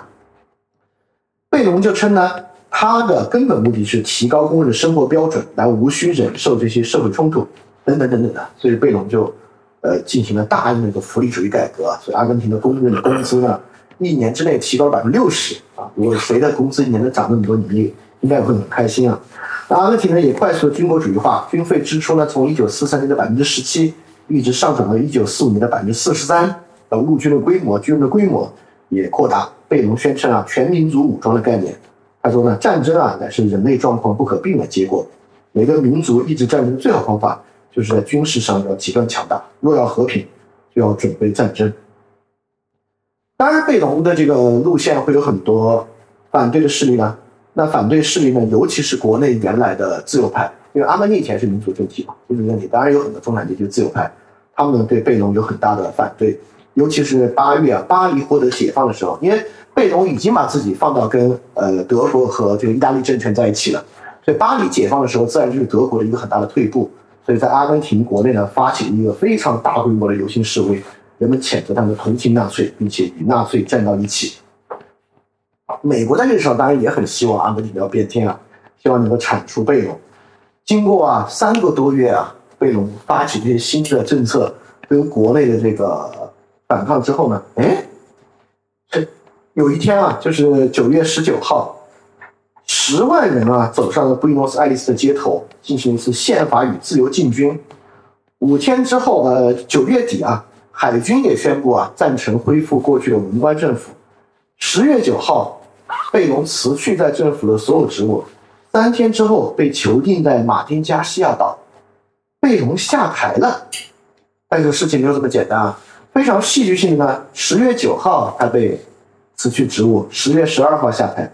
十月十七号比之前数量更多的工人向布宜诺斯艾利斯的中心行进，要求释放贝隆。因为这个时候陆军本来应该是来负责这个事儿的，但贝隆过去是陆军军官，陆军都害怕文官政府上台自己受到清算，所以这个时候呢站在了贝隆的一边啊，陆军并没有停止让工人前进，所以工人开始大幅度的前进，而且贝隆从十月十七号啊就已经从这个岛上被回来了，所以贝隆呢在如此多人的簇拥之下，在玫瑰宫进行了一个发言，其实呢，就是戏剧性的夺得了阿根廷的政权。可见啊，虽然前前面的一个左翼的激进党政府已经下台了，但是整个社会啊，尤其是从一个农业社会转向工业社会的过程之中，劳工和工人群体的能量还是很大的。可以说，法西斯主义在很多地方呢，就是夺走了原来属于左翼的对于劳工啊、农民啊，尤其是工人群体的组织能力，导致他们本身呢拥有良好的群众基础。所以说，贝隆虽然被国内传统的精英保守势力完全反对，但是依然可以依靠一面是陆军，一面是劳工群体的组织获得权力。而且，阿根廷在这个时候呢，其实已经不是一个选举式的体制了，已经是军政府了。即便在这个情况之下，其实占有社会的人数相对最多的劳动者阶级，他们本身的意愿和意志呢，同样是很重要的。我觉得这一点是不容小觑的。贝隆就上台了啊，就是三零年阿根廷发生的事情。好，我们阿根廷先说到这儿，从贝隆上台，我们来讲讲巴西啊。我发现我需要讲快一点，还有一个小时。当然，刚才讲的很多前提呢，巴西确实就可以讲快一点。巴西呢是在一九三零年刚刚进行了一场革命，这个革命呢革掉了巴西传统的也是军人革命，革掉了传统的一个那种非现代性的政府，就是有点像封建制的一个传统政府，建立了一个更像现代形式的一个政府形式，就是巴西建立一个比较强烈的中央政府。政策呢，南美当时政策都类似。作为传统出口国家，在经济萧条期做大国内市场，政府控制关键产业。巴西关键产业呢，当时就是咖啡，所以政府呢开始控制咖啡啊、能源啊等等产业。巴西当时当然呢，也就有这个保守主义和这个左翼的争夺，跟其他国家都一样。啊，立宪主义失败呢，巴西啊进入一次军政府的周期。这个巴西军政府周期呢，当然也是右翼，右翼呢也非常快的法西斯化。啊，我们可以想象。当时在大萧条之后，一个国家你要么呢选择左倾化，要么呢选择法西斯化，除非你是很有钱的国家。如果你是一个欠发达国家，几乎这两个就是唯一的办法。巴西呢当时快速走向了法西斯化。一一九三七年呢，国家过渡期失败，因为一般军政府上台啊，在这样的国家就是军政府监督之下进行新的民主选举，但是过渡政府失败。巴西呢建立了一个叫做新国家的体系，他们自己叫新国家的体系。这个新国家的体系呢，就是一个纯粹的军人独裁政府了。但是呢，这个军人独裁政府呢，跟阿根廷做了不一样的选择。因为你看，阿根廷是军人独裁政府，但由于不反德，就跟美国搞得不好。但这个军人独裁政府呢，就跟二战期间与美国合作，就成为了进步世界的一个环节。他们同样搞这个法西斯法团主义。工人联合会啊，其实跟贝隆那套非常非常像，但是啊，他们的回头回潮要快一点啊，因为当时在巴西啊，很多传统，因为巴西的国土面积大嘛，大家应该知道，巴西比阿根廷大，所以巴西的地主阶级，传统地主保留数量是要多一点啊。中产阶级呢，其实早期葡萄牙殖民者数量也是不少，而且啊，在这个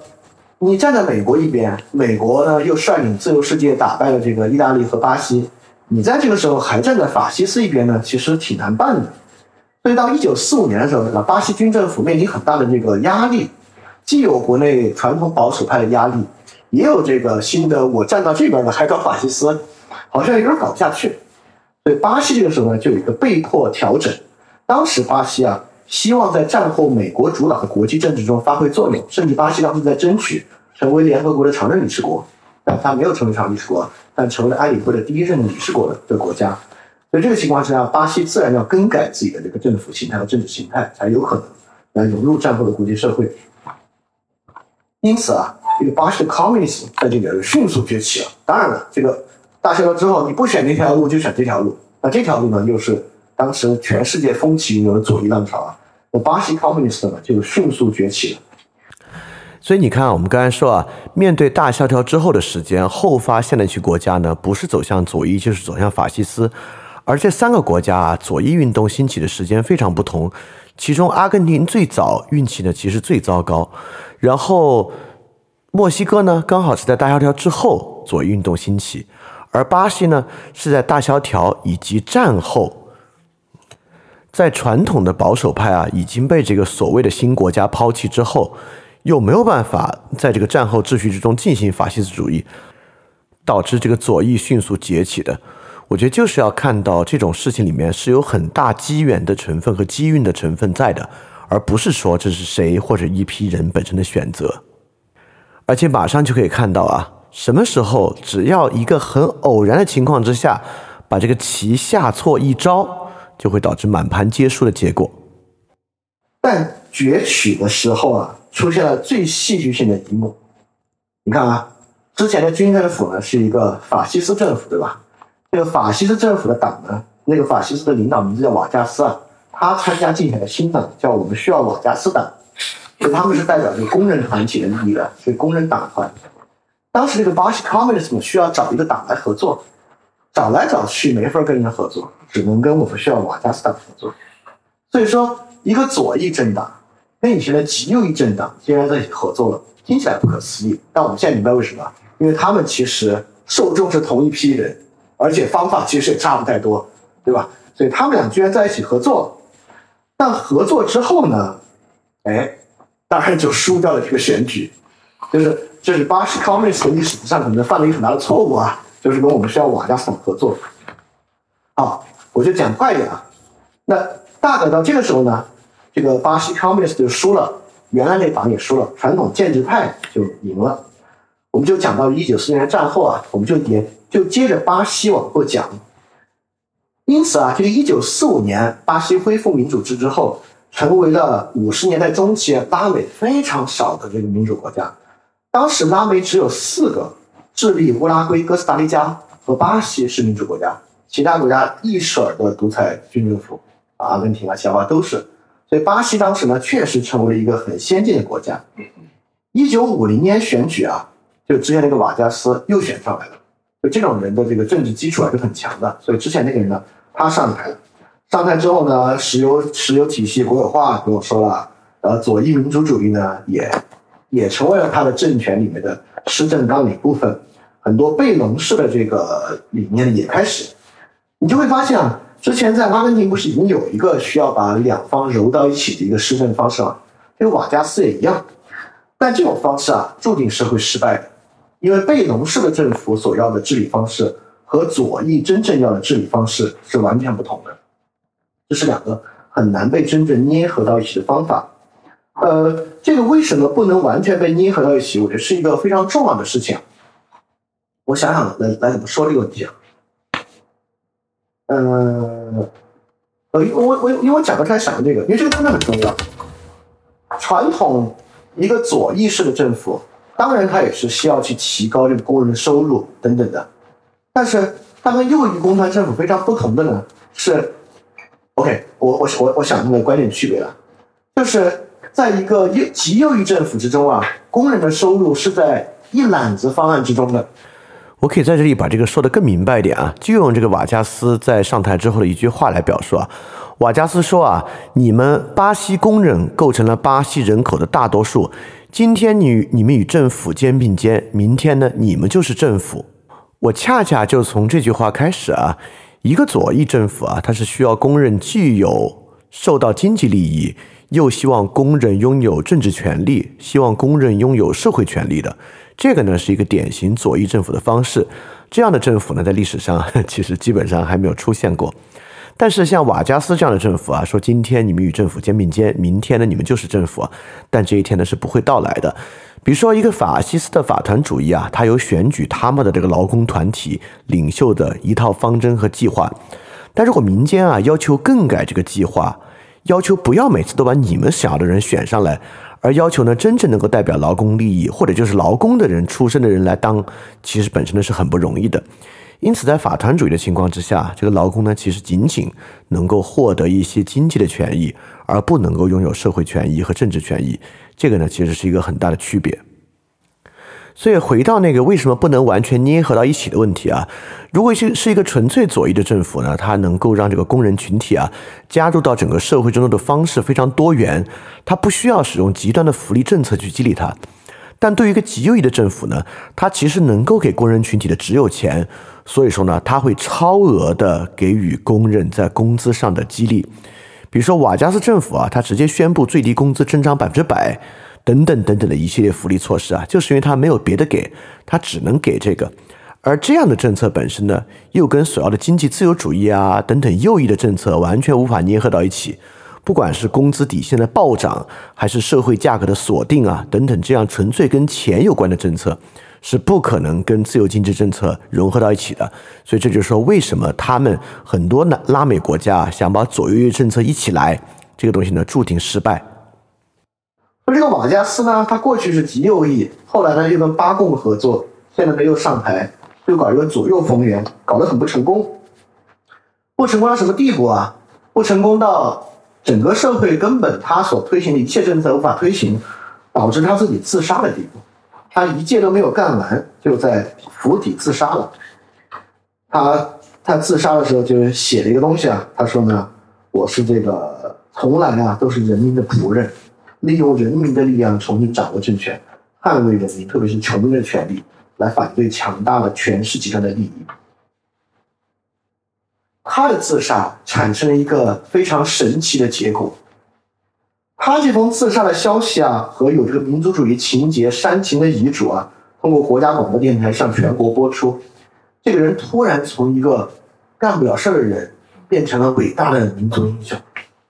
这个瓦加斯就几十万巴西人涌上里约热内卢等等城市的街头啊，为他守灵。群众为了送别他啊，产生了一些激烈的暴力活动，等等等等。所以说啊，本来反对瓦加斯的核心是传统的巴西右翼的民主派，一下子遭受了重创。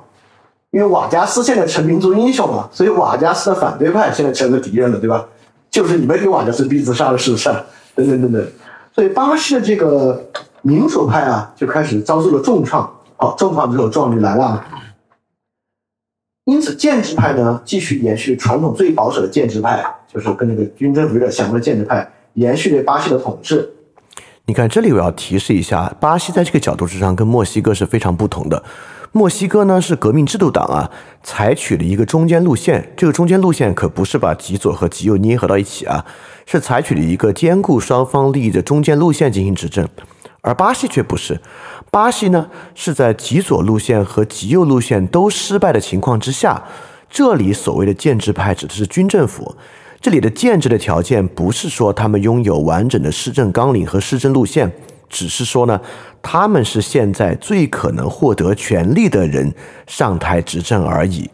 所以巴西呢，并不是说走了中间路线，而是说巴西延续了过去不正常的军政府体制。在左翼和右翼纷纷失败的情况之下，本来瓦加斯下台之后，其实是可以让这个自由派重新执政的嘛。但是就因为瓦加斯突然成为了民族英雄，那自由派现在也失去了群众的基础，所以出现了任何路线和权威的真空，导致军政府型的势力再次上台。这个跟墨西哥是完全不同的。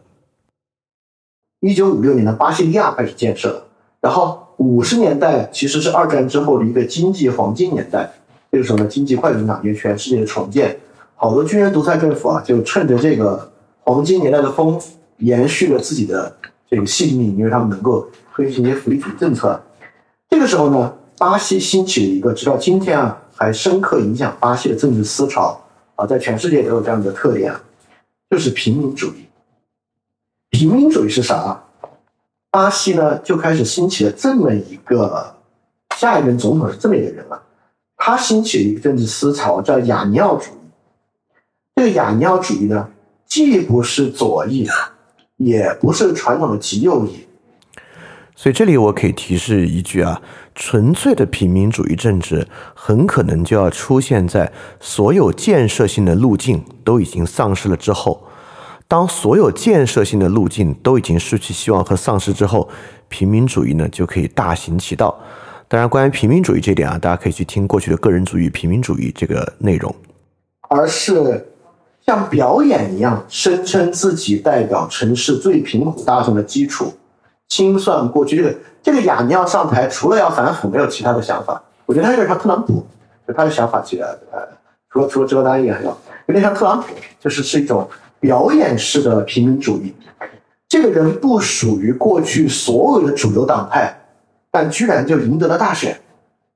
之后，巴西一直是这样的人上台，就之后还有也不是一直，之后还有一次，就这个极端的民粹主义和平民主义的人上台，能上台就是因为你没有过去政治背景，你不属于特朗普就是嘛，政治素人对吧？要的就是这个，就你不牵扯过去任何的政治背景，你又想去清算他们，好让你上台，这个这个上台了，赢得了一九六零大选。当然呢，这是巴西第一次文人政权的正式交权，从上一个交到这一个。这个其实某种程度上呢，很多人认为是民主的胜利。当时啊，巴西你看经济也好，巴西利亚也建立了，我们的政府也这个能够平等交权啦。结果是个烂摊子的开始，因为这个人啊，其实 并没有任何实际的治理能力，就是他其实解决不了巴西一直要积累下的这个通货膨胀啊等等一系列问题。而民众主义的这一面呢，就是他也会做一些像瓦加斯一样完全矛盾的政策。他像传统的右翼政治家一样，面对通货膨胀搞这个财政紧缩，鼓励外资投入，反腐，减少工会对政府的影响。但同时呢，他又有这个完全啊反托拉斯法，强烈的限制这个工商业，控制利润汇往外国，为了平息农民的力量啊，搞这个令人惊讶的土改，非常激进的要赋予巴西所有文盲投票权。对，这这虽然是进步的啊。但在当时的情况之下，显得过于激进。所以你可以看到啊，就这种其实没有一个明确施政方向，它特别容易东一下西一下，左一下右一下，它就很投机主义的因势利导，就选择所有啊可能获得最多支持的方式来进行。当然啊，我必须说这一点是和我们现在的情况非常非常不一样的一点。所以这个人呢，一九六一年就辞职了。他是真正的政治明星。他本来辞职以为我是贝隆，我一辞职，明天就人民上街不要我辞职。结果他一辞职，好吧，对吧？他就接受了辞职。但是这个人最后又会卷土重来，他就下来了。然后随后这个副总统上台了，然后那就当然就走入一个比较中庸的、很中间道路的路线。这个中庸和中间道路啊，我也想再说一句。它跟那种比较好的中间偏左或者中间偏右可能有点不一样。比如说啊，我就举实际的例子，这个副总统上台之后呢，他这个所谓的中间道路啊，基本上就是铲事儿。比如说谁有问题，他就去解决那个问题。比如说巴共当时没有合法地位，但是民间的支持声又很声浪又很大，他就赋予巴共合法地位。劳工和社会福利当时没有覆盖农村人。导致农村地区有很多的反抗，他就把它覆盖到农村的人，所以这种其实是一种消极中庸啊。消极中庸呢，就是说他没有实际的方向。呃，当然巴西现在这个情况也不可能有什么实际的方向，所以说他呢就来铲事儿，出什么事儿呢？他就像灭火一样，消极的去灭那样一个灭那样一个事儿。在其他的时候呢，他就是对于过去路线的一种非常自然的消极的延续。比如说，他一样支持国家主导巴西的经济发展，捍卫巴西的自然资源的经济主权。他一样呢，对外资采取既非常欢迎啊，吸引他们来投资，又像过去一样限制外汇进出的等等这样的一个路线。但这个中间道路的路线遇到了一个问题，因为巴西啊，其实因为这个快速经济增长啊，这个财政赤字也很严重。这个新的副总统上台啊，他的所有的方法都没有办法推进。其实原因是因为他就是想消极的铲事儿啊，但这个铲事儿，过去这个事儿和问题既然存在，就是有历史渊源的。所以说，这个新的副总统，这个叫做古拉特啊，他提出的所有施政方案几乎都没有办法在议会通过。因为这个时候可以想象啊，就康就是左翼的势力在当时也是很强的，所以他就联合这个民族主义的左翼啊，开始想一些别的办法。就是他们开始搞一些具有浓厚的这个政治色彩的大罢工，他开始联合这些左翼呢，就开始啊进行很多在议会体系以外的运动。巴西这个时候啊，实际上已经陷入了这个中等收入和经济增长陷阱了。美国这个时候呢，有点要介入它，因为想啊，五九年不就是古巴革命的一年吗？所以美国在这个时候非常害怕巴西也搞出古巴那样的社会主义革命。就这个古拉特这个人啊，他越在这个情况之下呢，他就越要搞一个激进主义改革。他签署政令啊，要强制征收大地主位于联邦公路旁边超过五百公顷的土地，要征收很多其他的土地，然后指责国会过于落实，要快速赋予文盲选举权，定定期举行公民投票，以替代议会制投票。其实这点也很像 Trump 啊，就是在议会制没有办法进行的情况之下，这个人就想搞那种纯粹的民粹主义政治，在议会之外动用非法律状态之类的力量为他谋取啊。这个在人类历史上，包括我们这里面也有发生过很可怕的这种的纯粹民粹主义政治运动啊。所以说，一九六四年，巴西进入军政府，这巴西再次军人夺权。所以这个时候军人夺权，我们能看到一个。有意思的点啊，刚才我们不是说这个法西斯主义的进入是留下一个保守派的真空吗？既是传统保守派势力的退却，就是自由主义贸易保守派的退却，也是这个经济保守派的退却。这也是一样，当左翼放弃放弃现有体制啊，左翼认为现有体制没有用，我们必须跟这个国家特一起啊，在这个现有议会体制之外做一些事情，才能够让我们左翼的目标。真正产生影响，右翼又认为呢，面对左翼这样的挑战，传统的议会制方式不行了，所以实际上整个社会都在呼唤军人政权。就巴西的军人政权，很多时候都不是来自于军人本身有什么野心啊。其实巴西的军政府越往后越不知道自己在干嘛，不知道可。就我们一直想统一选举，但确实没有机会。但我们也弄不好，我们根本管不好这些，所以更不知道自己在干嘛。但是呢？其实每每每到关键时刻，其实全社会的呼吁军政府降临。巴西呢，从这一年之后进入了非常长时间的军政府，从一九六四年一直干到一九八五年，很长的时间，二十一年的军政府周期。这个军政府呢，大概能分成四个阶段啊。第一个呢，是一九六四年到一九六八年，这个军政府的成型。军政府刚上台啊，和一切军政府一样，都想的是我们啊，马上开始一个新的选举啊。来新政府政府上台，但军政府内部有些强硬派，强硬派认为我们不能这么快就交权出去，我们必须完成一系列的国家改革，把这个经济危机渡过去，社会矛盾解决了，我们再交权给文人政府。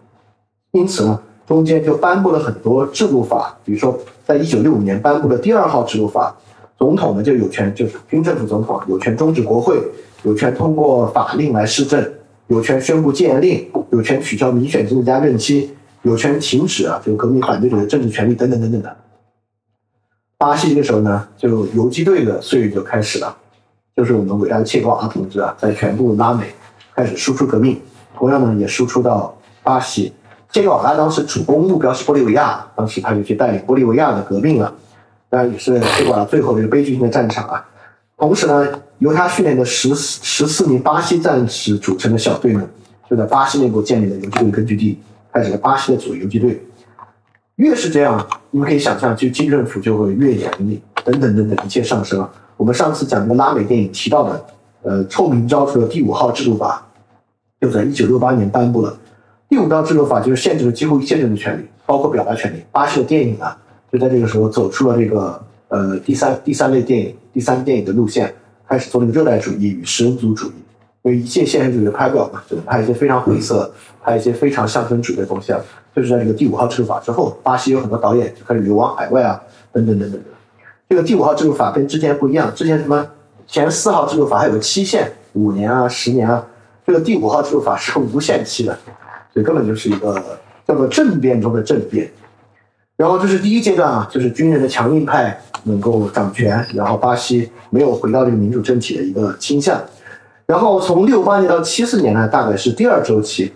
第二周期呢刚好赶上啊，其实六八年到七年就是我们刚才讲的，到七二年石油危机之前，全球经济都是一个非常繁荣发展的阶段，巴西的当时啊通货膨胀获得比较好的控制，经济的大发展，六八年到七四年被称为消沉年代，就整个政治上一片低潮，但经济却非常发达。跟之前有点像啊，这个巴西经济奇迹呢就在这里出现。不光经济奇迹啊，七零年巴西还夺得了世界杯，它的足球很发达，所以说其实民族热情啊又开始高涨。巴西这个时候呢开始出现这个伟大巴西的概念，提出了巴西大国主义、沉睡巨人的觉醒、无人阻止的国家。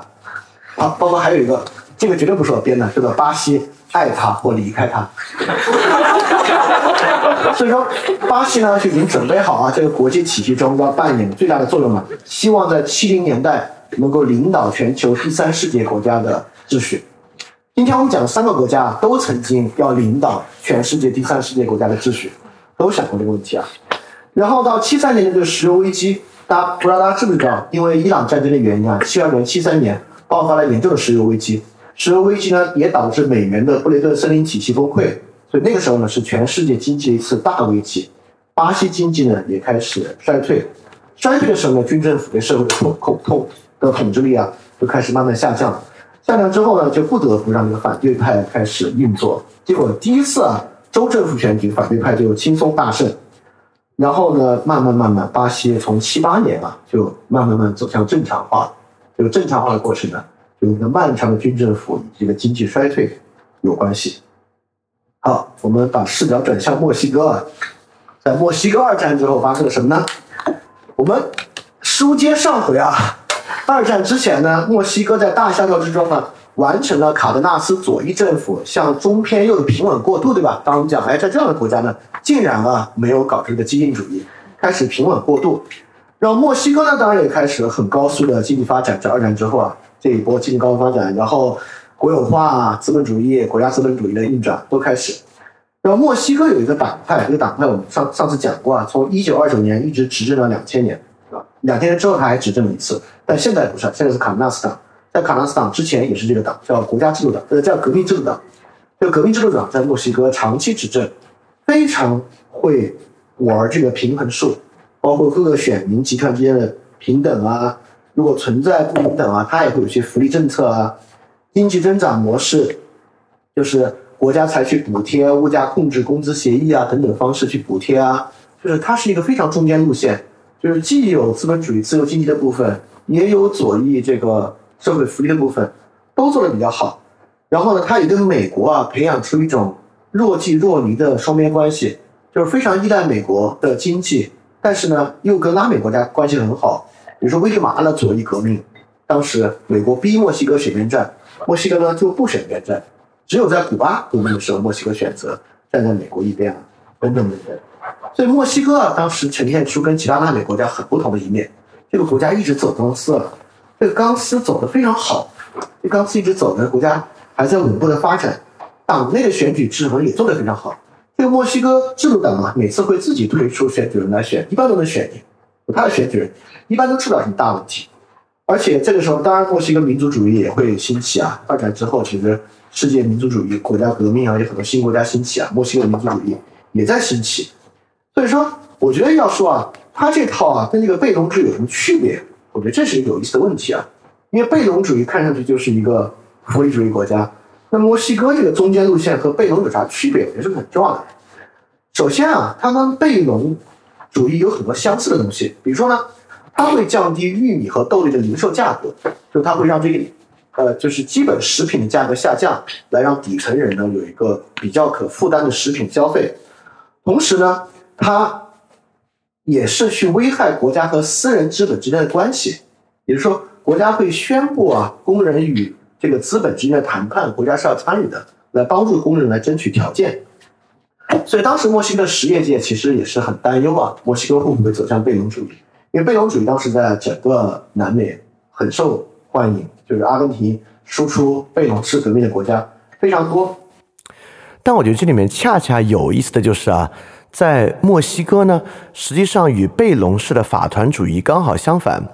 比如说啊，就在这个年代啊，在五六年到五八年之间呢，当时这个墨西哥教师工会啊，有一个领袖。叫做这个萨拉塞尔拉米雷斯，他发起的这个墨西哥民众啊，尤其是教师阶层，一会儿我们也会讲啊，就是这个中产阶级阶层的很大反抗情绪，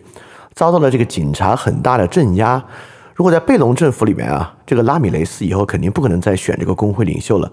但墨西哥呢却准许这个拉米雷斯，包括他的伙伴啊，来获得这个工会选举的胜利，强制呢再与他们进行合作。所以说，墨西哥一方面呢，其实比起这个贝隆的工团主义啊，其实给予了基层民众更多的自由的政治权利，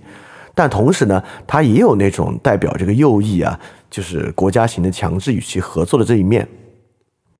但是墨西哥不类似的地方呢，其实说出来没什么太奇怪的，就是一个真正的中间路线。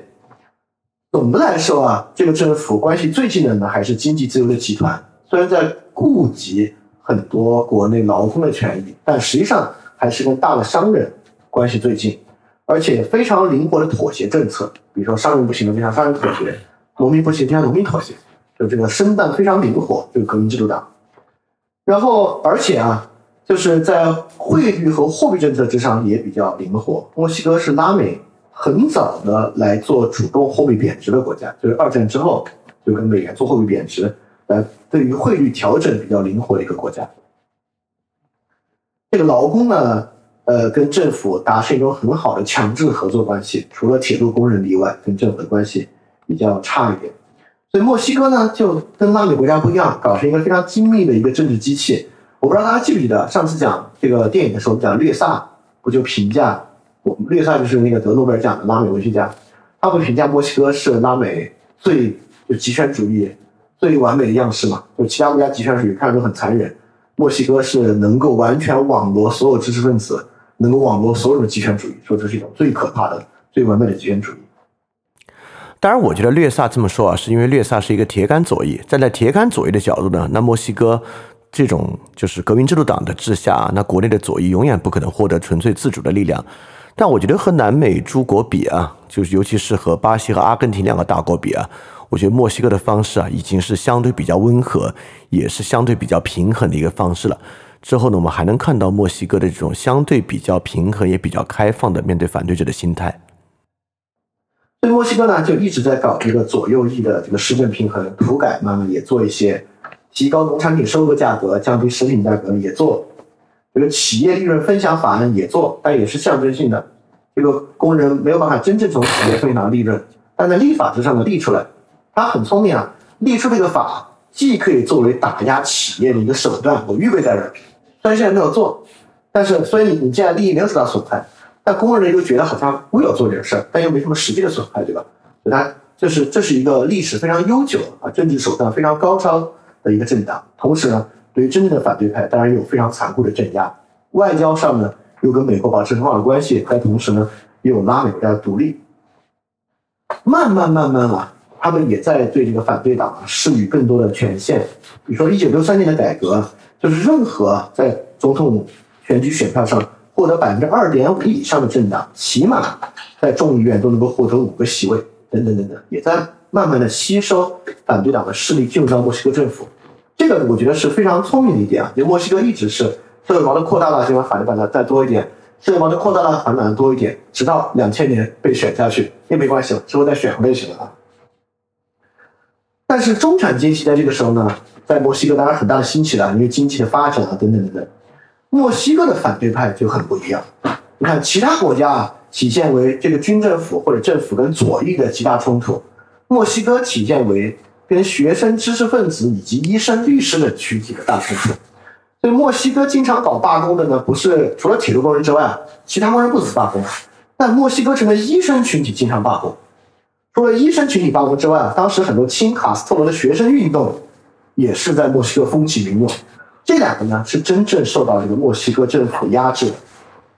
因此啊，在一次亲卡斯特罗运动的。游行之中啊，有八万人参加学生和知识分子的游行。这个现场啊，有两千名示威者被逮捕，四十九人死亡。纽约时报的记者了解到，死亡人数可能有两百。这是一次非常残忍的政府对于亲卡斯罗学生运的屠杀。从这个时候开始啊，略萨所讲的那个能够网络所有知识分子的墨西哥政权不存在。知识界呢，开始跟政府渐行渐远，就开始不跟政府合作。与政府渐行渐远了，这个呢反而产生了非常好的一面。墨西哥是从这个时候新闻监督等等方式开始真正萌发，过去没有完全处于这个 dissent 这个异议人士的这个政府和报纸，但这个时候就因为这次悲悲伤之夜和这次这个大屠杀，那么新闻监督开始萌发，墨西哥政府也开始缓和跟这个意见人士的一些关系啊。同样也是在一九七三年呢。墨西哥确立自己啊是全世界第三家第三世界国家的领袖，开始批评美国的政策，变法国语，包括墨西哥这个总统在一九七三年访问了中国，与阿连德智利民选左翼民选政府互访啊等等等等。但是呢，一九七二七三年不是石油危机吗？石油危机，墨西哥对于出口国啊，就受到了很大的打击，经济危机啊，传统就开始产生社会危机，当然也会产生一些贝隆主义式的方法，开始限制电价啊，限制煤炭价格等等等等。就这位啊，就是这个第三世界国家的这个领导人，这个切这个叫切维里亚，他也转变了墨西哥的政策。这个政策很有意思啊，因为这个这这个政策之后呢，这个墨西哥这个钢丝啊就走断了，它的一直走的这个走的很美妙，这个政治平衡的中间路线钢丝走断了。这个政策叫啥呢？他把这个经济的发展战略改为了分享战略，开始强调分配重要性。基于道德和社会的原因，民众应该有必要有效的分享增长的好处。为此呢，国家从经济增长转向这个经济分配，稳定发展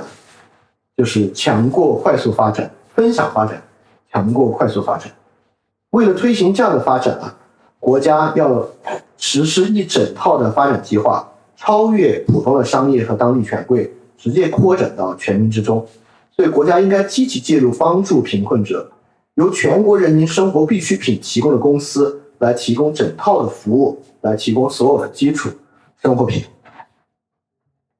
居然没有笑啊！就是政府的总收入呢，政府开始强烈的摄入经济啊，政府总收入从七零年占国内生产总值百分之八，上升到七五年的百分之十二点五，公共开支啊开始在全世界呃开开始在全社会铺开了。各种各样的公共开支开始啊，然后从七零年到七六年呢，联邦赤字就增长六倍，恶性通胀开始啊，物价呢就开始上涨了。接下来呢，就就毁灭性的打击了。官方一直否认有严重的通胀，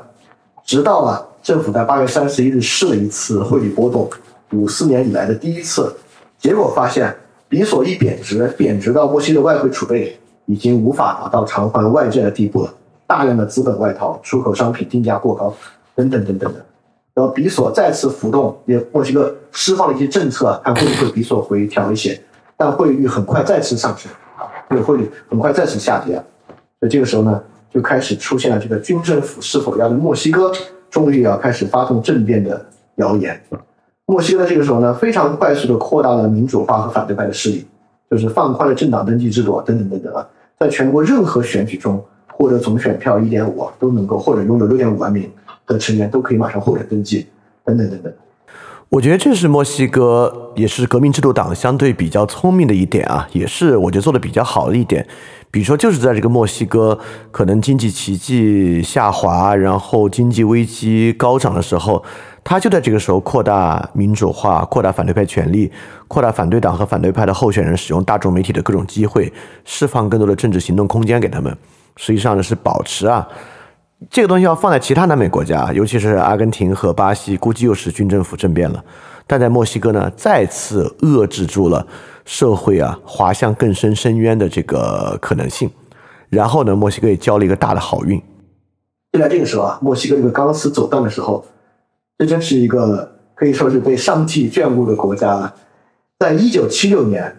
墨西哥的北部突然发现了储量。极其巨大的石油，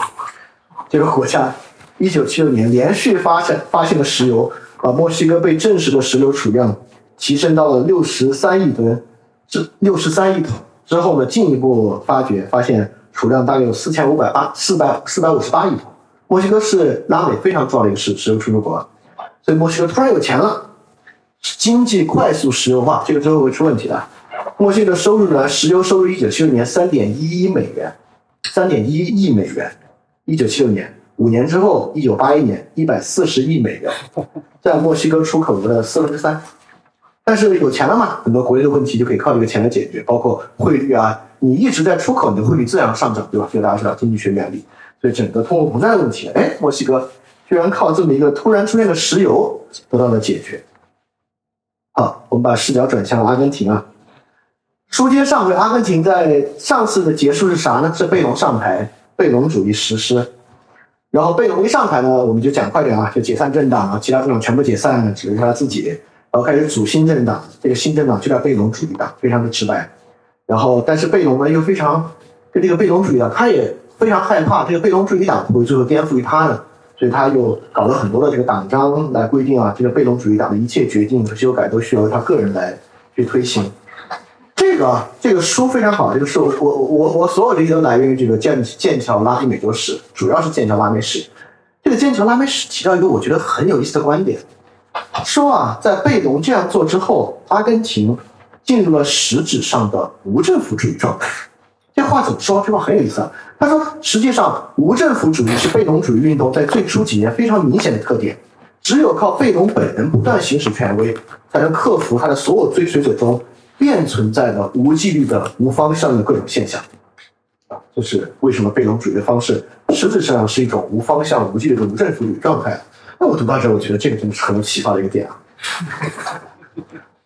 那 当然啊，当时贝隆武装部队当然支持贝隆了，贝隆开始清洗过去的高等法院、清洗大学、清洗媒体，走第三条路。跟美国搞好关系，同时呢又跟苏联搞好关系，不不在冷战中加入任何一方。呃，经济政策呢，公共服务高度国有化，金融体系国有化，福利支出大大增高，然后开始搞国内的工业来替代出口。啊，这些其实说实话，在经济政策之上，拉美在大萧条之后都比较像。然后贝隆夫人啊，也作为这个穷人和妇女的代表，所以阿根廷是非常早妇女可以参政的国家啊。一九四九年呢，贝隆完成了修宪，非常轻松连续连任。然后呢，政治一元主义，五二年啊，议会把贝隆主义思想提高到国家许多的地位。然后他这个贝隆主义党更名为正义党思想啊，贝隆思想呢就成为了阿根廷的主要思想。这种新的生活哲学，简单实在得人心，从根本上讲是基督教的，也完完全全是人道主义的，等等的啊。所以贝隆在这个时候呢，就获得至高无上的权利。然后中产阶级呢，当然慢慢慢慢该出现反对的声音。整个这一套都是反对在自由经济之下的中产阶级的。在黄金年代呢，这个阿根廷的经济最早恶化，原因很简单，很明显和巴西和这个墨西哥对比啊，贝隆主义是政府开支压力最大的，因为他的这个福利措施，那真的是他能够有这么高的声望，那是真金白银买出来的。这个真金白银是靠政府超发货币实实在在发出来的，这个不是白来的。所以在黄金年代，我们讲从五二年到七二年这二十年的黄金年代，阿根廷的这个经济啊开始出现了拉美最早的恶化。但是由于贝隆一直给农民提供非常廉价的信贷，又给工人很高的工资，这两个政策发现很难退出，对吧？这东西由奢入俭难，大家都知道啊。你说这这突然往回退是很难退的，所以这就架住了。在这个情况之下呢，就由于他大权在握，反通胀的手段呢又特别的粗暴。为了反对国内通胀呢，就是锁定价格呗，就是严格的锁定国内一切的价格。那你也知道，锁定价格，那我要是私人业主我就停止生产，对吧？因为在快速通胀情况之下，比如说啊，我是一个做饼干的，现在快速通胀，我过去你能卖十块，你现在规定我只能卖十二，不能高于十二卖。那我的原材料钱都不够，对吧？我就停产呗。那外国资本就走呗，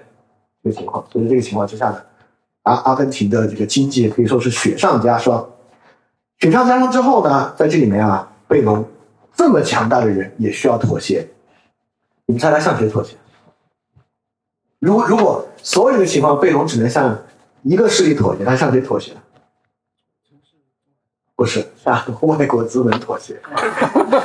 所以说啊，过去被当做阿根廷产业神圣象征的阿根廷石油，开始允许这个外国标准石油公司参与开采。过去呢，说的是阿根廷民族主义的神圣堡垒——石油产业。现在呢，阿根廷的开采由外国人进行了。所以贝隆的解释是：啊，我们要让外国人为我们的产业来服务，等等等等。这个时候啊，贝隆没有新的攻击对象了。贝隆呢，就攻击另外的人，找谁攻击呢？你看现在外国资本也不能得罪进来了，对吧？然后国内的其他反对势力啊、高院啊、知识分子全部干倒，然后要寻找这个新的凝聚力，就开始拿这个天主教势力开刀，开始停止对于天主教学校的补贴，包括这个性工作者的合法化，在学校公立学校禁止任何宗教活动。突然啊，贝隆就直到现在对这个也很有争议，就贝隆为什么突然？在一九五五年开始向宗教进攻，看上去没什么道理啊，但是就是发生了。贝隆突然推出了一系列对天主教非常不友好的政策，呃，当然爆发了这个很强烈的民众抗议啊，因为南美国家天主教啊，这宗教势力还是非常非常发达的。呃，我的这个暴动的细节就不说了。贝隆在一九五五年呢就开始后退，他向他的支持者们宣布啊，贝隆主义革命已经结束了，从此呢，我是全体阿根廷人的总统，啊，这是一个很大的退步。但你也知道，这种退步呢，它只然是点燃反对派的烈火啊，那反对派开始田径，就开始要求清算过去问题啊，要求更大的权利。然后贝隆不得已再次反击，在一次电视讲话中啊，贝隆说：“我们已经过于容忍了，我们现在赢得了用武力镇压他们的权利，我们现在为我们的运动立下一条永久性的规则。”凡是试图同合法当局、同法律和宪法捣蛋的人，不管是什么人，在什么地方，当过阿根廷人，人人得而诛之。每个被隆主义的格言就是：不管是单独还是集体活动，以暴力对待暴力。我们每倒下一个，就让对方倒下五个。然后军人政变，贝隆下台。对，然后贝隆呢，就因为已经把国内的矛盾推到这个地步了，阿根廷军人政变，贝隆下台。但是贝隆下台之后很麻烦。新的政府当然是反贝隆的，对吧？你要不反贝隆，你现在怎么？但反贝隆之后呢？你没什么办法。你现在上来之后能干嘛呢？过去的那种贝隆主义的政策你没办法退，因为一退你就要得罪全国绝大部分的人，工人和农民。所以这个时候呢，就在经济领域啊进行全面的自由主义改革，就是你能够改革的，就是国家能够控制的部分，比如说国有企业私有化这些能做，阿根廷开始做，但这一做不要紧啊，你可以想象。被贝隆压抑了十多年的通货膨胀潜力，全部爆发出来了。所以这个新政府运气非常糟糕。他一上台之后呢，这些劲儿一松，通胀的这个全面释放，全面释放呢，导致贝隆主义卷土重来。就是因为你看全面通胀什么意思啊？这就基层人手上的钱的购买力下降，对吧？那人们就更加怀念贝隆了。这贝隆就是虽然在巴拉圭啊，在西班牙等地。其实一直在流亡，但是一直在远程遥控着国内的政治。但是呢，这个反对党啊，其实贝隆主义者，我中间有很多细节，我就是不多说了。慢慢慢慢也在分裂，因为贝隆毕竟在海外，就没有真正在国内，所以很多事情做不了。所以贝隆的势力呢，也在慢慢慢慢的分裂。但政府没有办法，政府不得不回头和贝隆合作，就是跟贝隆在海外谈判。就是能够允许贝隆主义政党在国内继续运作，来换取可能一些合作，可能让国内的情情况变好。呃，当然啊，就是在不断的过程之中呢，这个合作并没有很完好的达成，所以贝隆主义呢也形成了一个低潮。好，哇，我看这个时间，我要稍微跳过一点啊，我要讲稍微重要一点。所以这个时候，OK，我们这么去总结一下呢。就不管啊，新政府如何上台，都面临一个非常严重的问题，就是我如何和占人口总数具有优势的贝隆人口来合作，就是传统的工人工工会全体和农民农会全体，导致呢我没有办法退出赤字，没有办法退出对他们的高补贴，但是 IMF 当时当时就是国际货币基金组织跟他合作，又希望阿根廷进行休克疗法。好，这个时候我要说说什么是休克疗法。其实我们很多人不太知道什么是休克疗法，对吧？因为这个词儿本身不是很好听，我们觉得休克疗法本身是个坏事儿。但休克疗法其实是指这样一个东西啊，你看啊，国内的物价、进口出口的进口出口的额度，以及这个东西导致的汇率的变化，以及国内的利率，其实都是市场化的，对吧？也就是说，你这个社会对于钱的需要越多，那利率就应该越高。当你的出口越多，你的汇率、你的你的汇率就应该上升。一个社会呢，就是对于物品供需就应该影响物价。那么很多凯恩斯主义的政府呢，就要控制这些，不管是控制物价、控制汇率、控制利率。那今天全世界没有不凯恩斯主义的政府，没有国家完全放开。像英国是已已经是最接近纯粹自由市场国家，那一样要控制利率，对吧？控制央行控制利率，那这是很正常的。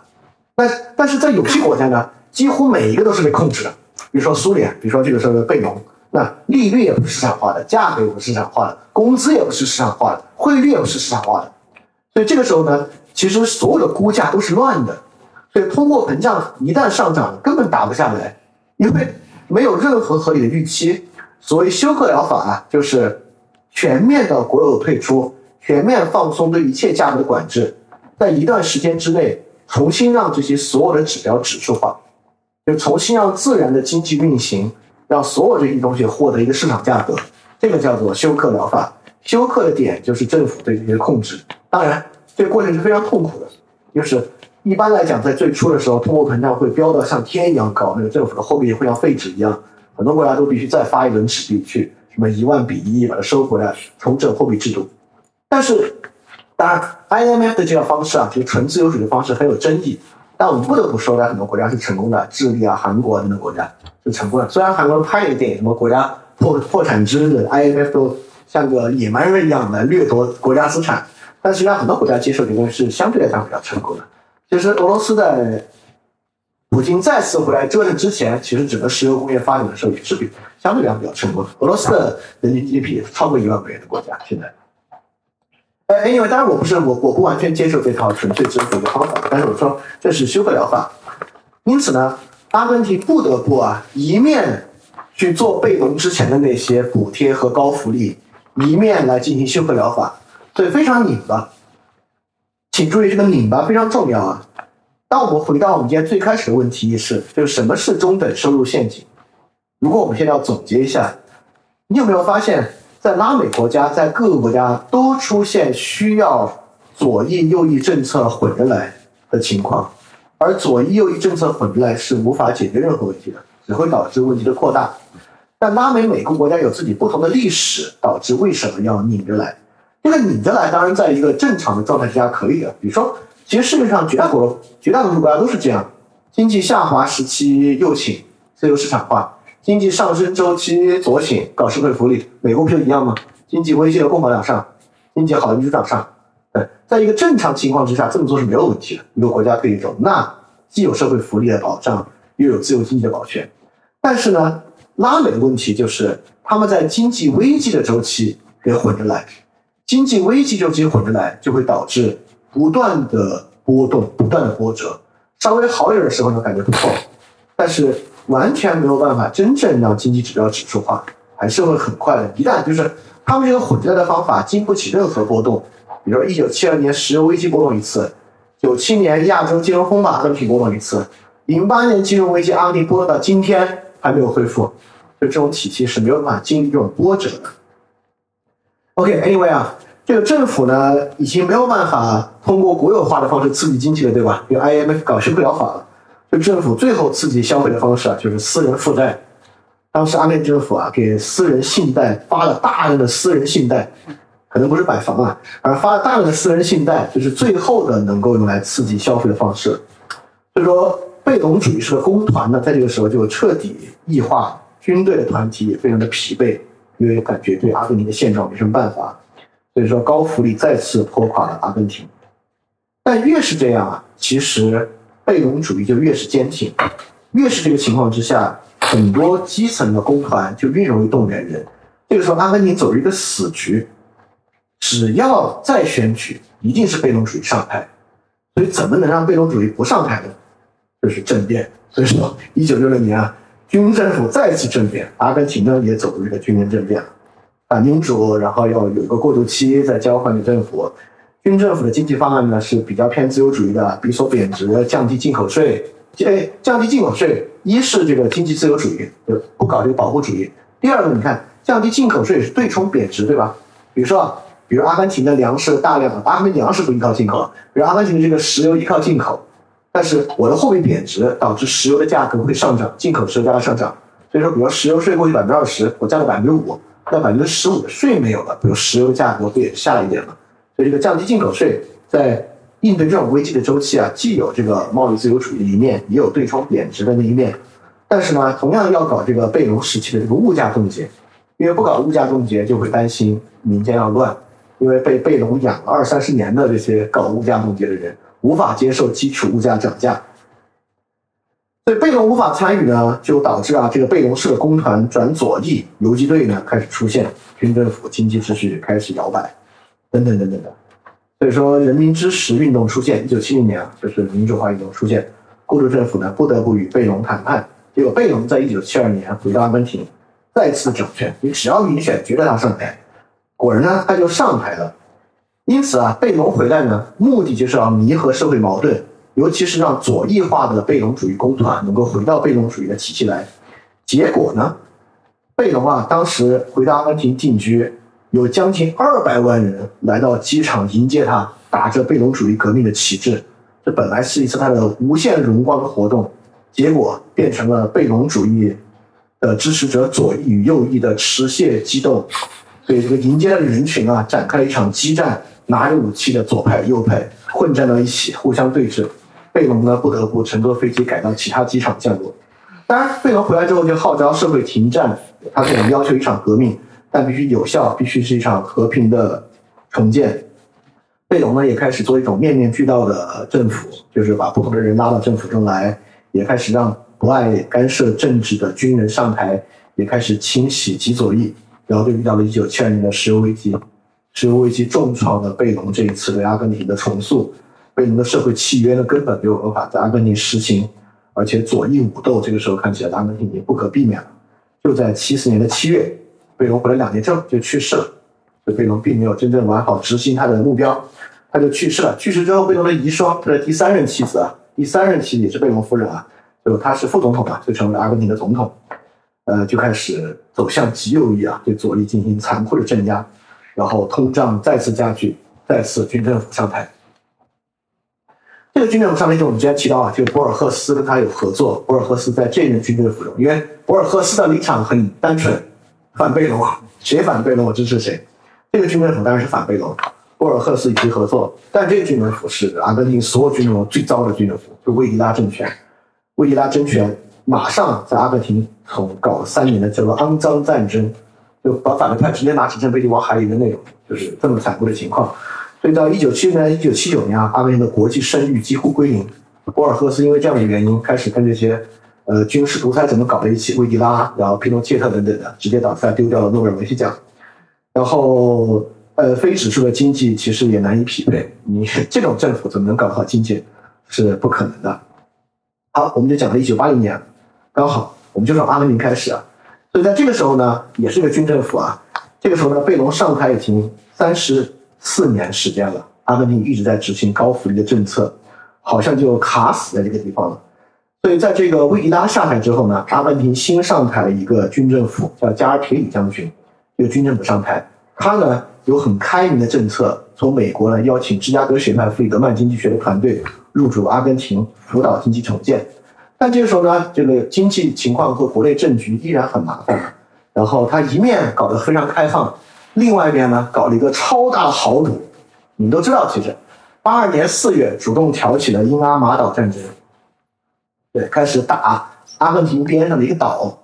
呃英国呢离这个岛超级远无比，一万多公里远。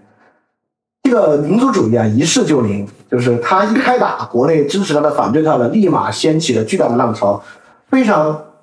就是讽刺啊，在四天之前啊，这个左翼劳工还在同一个广场上遭受军警的残酷镇压。四天之后，全民走上街头，欢呼加尔提里将军为阿根廷的这个带来新的光荣啊！阿根廷当时躲，这么远，英国这个日不落帝国已经衰亡了。一九八二年，英国其实确实不是很行了，肯定不会来救。结果到六月，阿根廷就输了，所以非常快速啊！就老牌工业帝国还是工业帝国。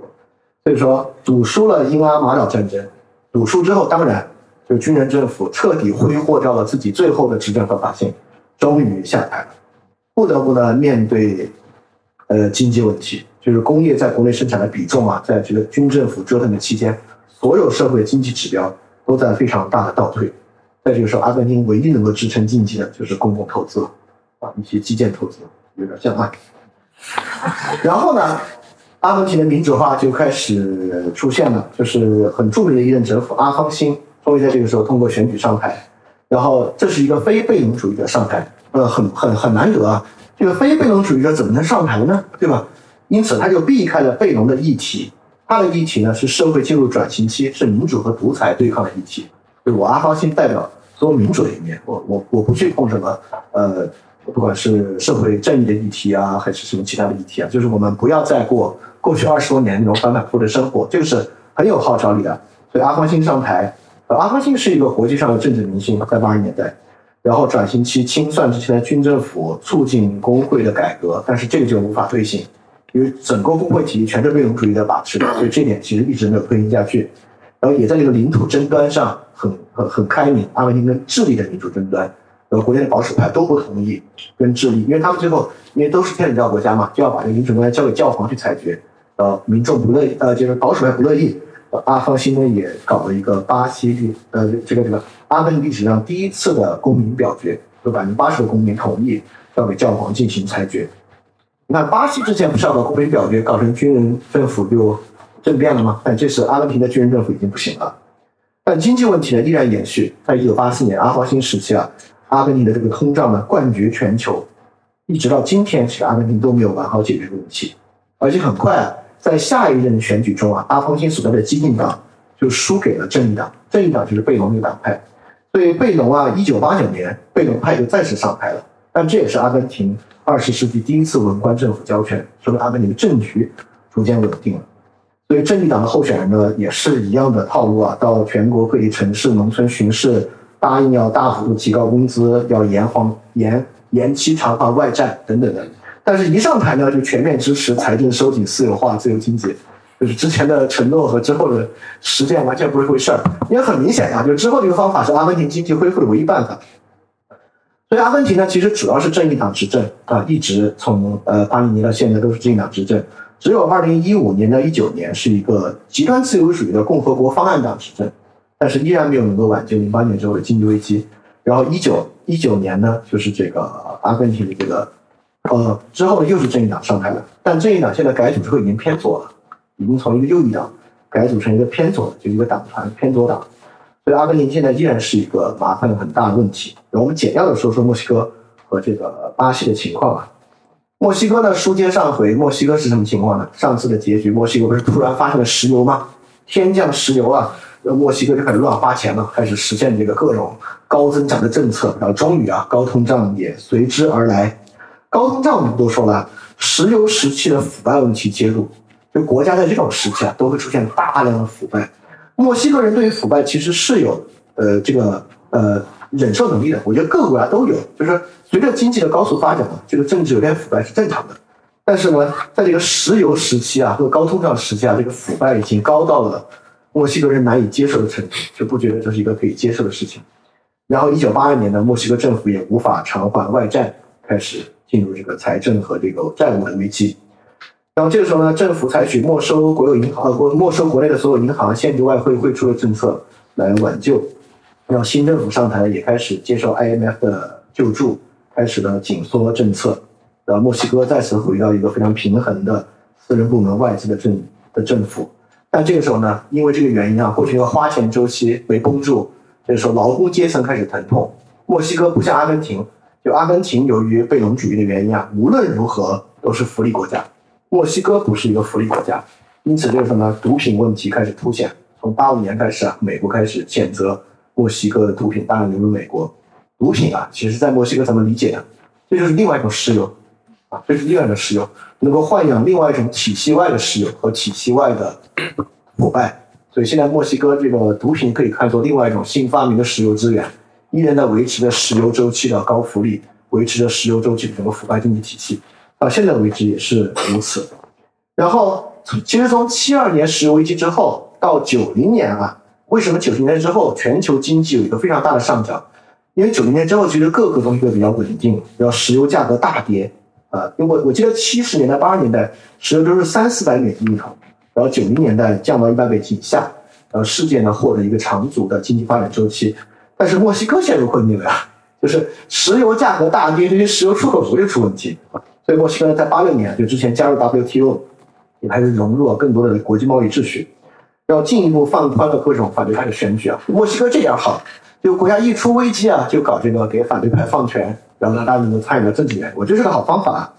所以两千年到二零一二年呢，这个国家行动党上台，是一个自由主义的保守主义政党，纯自由主义的。然后二零一二年啊，就是零八年经济危机的原因，又觉得不行，所以这个革命制度党又归来，就是墨西哥的长期的这个老党又归来。然后二零一八年到现在呢，是叫国家复兴运动党。是一个中偏左，就卡德纳斯主义的党，就是左派。就是新世纪啊，不是有一个 pink time 吗？粉潮，所以有很多呃拉美国家都进入左翼执政，包括刚刚我们之前说的一个巴西选举啊，不是卢拉击败了这个博尔索纳罗吗？也是巴西的左翼。我们就来讲巴西啊，巴西从一九七八年正常化脱离了长期的军政府统治之后，我们上次说到的。然后到从六四年到八五年这二十年的军政府就开始终于转型了。这个转型啊，其实八十年代有很大的一个背景。你们知道韩国正常化是哪年吗？九二年，其实是。对，韩国这九二年是第一任就金泳三上台嘛，是九二年。西班牙民主化转型也是七五年，弗朗哥去世。葡萄牙民主化也是七四年，抗日性革命。希腊民主化军政府倒台也是七四年。所以说，第一啊，这个法西斯主义军政府可不止这个德日意三家，多得很。而且这一波浪潮呢，就是八十年代前期。所以巴西当时呢，就是个军政府倒台了，也跟这个国际局势有关。就到七十年代末期啊，这个国际局势已经对这个军事独裁政府非常不利了，几乎在快速的倒台之中。而且二十年、二十一年时间啊，这个军政府真是不知道自己在干嘛，完全不知道自己二十一年到底在干嘛，也也不懂得该如何管理一个国家，也不知道该如何怎么做。所以八五年啊，军政府举行首次总统大选。但这次大选呢，不是直选，是选举人团的选举，很有意思啊。选举人团选举，自然军政府要过渡啊，选上来的就是个军政府的人，对吧？也是过去一个军官。墨西哥交一次好运，巴西交一次好运。巴西的好运是啥呢？这个人刚选上，病死了，就还还没有就职就病死了。当时巴西这么搞的：我们选这个总统呢是建制派军政府的人，跟他搭班的呢就是副总统。是民主阵线的人，对，所以副总统上台。所以墨西哥八五年选举轮团选举结果，自由阵线的人上台。啊，所以巴西迈向民主化非常重要的一点啊，就在这届政府之中呢，呃，占成年人口百分之二十五左右的文盲群体获得选举权啊，等等其他民主改革都在这一任这个巴西的好运中完成。结果啊，巴西又搞了那个玩意儿。我们之前不是说吗？巴西有一个亚尼奥主义，就是个纯平民主义。就既不是第一大党，也不是第二大党，来了一个不知名的政治明星，就因为他代表了基层要搞反腐就能够上。然后巴西一九八九年又选了一个这样的人，这个人完全政治素人，没有任何政党做靠山，有的呢跟亚尼奥一样，就是一说反腐计划，导致巴西又是一个新小党成为了总统。结果呢，不满一半的时间就被弹劾，跟那个亚尼奥一样，就这种人根本没有办法进行。这个很好的治理嘛，但是啊，我要说好处就在这儿。我们之前讲，我我们上次讲电影不就讲拉美这边文明其实它比较发达的原因啊，就是吃一堑长一智，就他们这个堑吃的比较早，吃的比较频繁，所以这个智呢长得也比较快。所以说很快啊，这个一九九四年选举就是这个一九八九年不选这个政治素人吗？一九九四年选了一个国际知名的社会学家。当时路线就走了英国工党路线，因为布莱尔工党搭的不是著名的安东尼·吉登斯嘛，巴西就选了自己的吉登斯上台当这个总统了。卡多佐上台，卡多佐确实还有本事，上台马上雷亚尔计划就稳住了巴西的通胀，但运气不好啊，在第二任任期之内遭遇九七年亚洲金融风暴，所以说这个巴西这个脆弱程度是没有办法躲过这种金融风暴的，所以说就出了很大的问题。出问题之后呢，二三年就现在这个卢拉就上台了，左翼就在巴西上巴西上台了。卢拉选了很多次都没有选过这些平民主义者，有没有选过学者？选学者的时候，因为卢拉的文化程度比较低，所以当时巴西真是左一下右一下，刚选这个最平民主义的，选了最精英的，终于都弄不好，卢拉左翼上台了。左翼上来之后呢，卢拉的第一任任期做得非常好，卢拉就是第一任任任期期满的时候啊，这个民众支持百分之八十七。非常好，所以他们党内的马上啊，二零一一年选出了阿根廷的第一位女总统，啊，巴西的第一位女总统叫迪马罗塞夫，也是这个左翼的。然后直到博尔索纳罗极右翼上台，但是呃，这些都是做了两任的。但博尔索纳罗极右翼上台，在巴西就干了一任，就就是前几天嘛，卢拉再次上台，所以巴西现在呢也是一个左翼。啊，基本上从三零年啊到八二年的自由化等等的故事就是这样。我们来看看这三个国家的现状啊，我觉得有个很好的方式来看它的现状，就看它的汇率。因为这些国家在高通胀情况之下，汇率调整是一定的。我们就来看这三个国家汇率的情况。我们来看从二零一七年到今天，就最近五年时间汇率怎么样？墨西哥呢，二零一七年的汇率是零点，也就是一比索对零点零五一美元。呃，今天啊是对零点零五一，二零一七年是零点零五四。基本上，墨西哥的币值是非常稳定的，而且二零二零年这种经济危机，墨西哥比索肯定是大贬值的，所以之后呢，墨西哥的比索哎慢慢又恢复了。所以墨西哥现在经济状况其实是非常不错的，从二零二零年之后就新冠疫情之后也是在恢复的。阿根廷一对比就能看出来，阿根廷二零一七年啊也是叫比索，一阿根廷比索对零点零六美元，现在对零点零零六三美元，五年之内贬值十倍，所以阿根廷的经济状况确实还是非常糟糕。我觉得他们这个国家卡在贝隆主义里面，现在还出不来，估计。估计还在继续搞搞段时间，搞到他们放弃贝隆主义为止吧。巴西呢，在他们中间。二零一七年啊，巴西是零点一，呃，巴西叫雷亚尔这个货币。二零一七年一雷亚尔兑零点三一美元，现在呢兑零点一九美元。这次贬值呢，几乎就是二零二零年往下的贬值。疫情之后，疫情之后呢，汇率相对比较稳定，没有爬上来，说明啊，巴西可能恢复的没有那么好了。也就是原因，博尔索纳罗就在解决问题嘛，解决不了，所以才下台的啊。但是巴西的情况没有那么严峻，所以拉美这些国家呢，所谓的中等收入陷阱啊，现在完全陷在里面的是阿根廷，而且我们明显看出了阿根廷完全陷在中等收入陷阱里面的问题是什么？就是贝隆主义的极端福利，而且在贝隆主义之后，阿根廷的政局一直在频繁的摇摆之中，所以说，也就是阿根廷一直没有办法来做一个有方向性的政策。不是一直拧巴的吗？拧巴到军政府再次夺权，不断的军政府上台为止。所以我总结一下，就从二九年大萧条之后，确实塑造了现代世界。因为二九年萧条呢，是两百多年来的这个贸易自由主义的一次终结，呃，全世界开始进入凯恩斯主义。进入凯恩斯主义就有一个很有意思的东西啊，所以各国政府都要开始走这个钢丝，对吧？调整利率啊，调整汇率啊，逃跑就。就就就就通胀，为什么调不了通胀呢？原原因很简单，因为当你有办法控制物价、控制利率、汇率的时候，通胀你看不出来，对吧？通胀是隐性的，只有到你的商人开始停止生产、外资撤出的时候，你才感受到通胀的潜力。就是你一调，那通胀立马就爆发出来了。但是呢，现代政府又不可能完全呃不做指数上的调整啊，所以这个呢就成为了大萧条之后的一个挑战。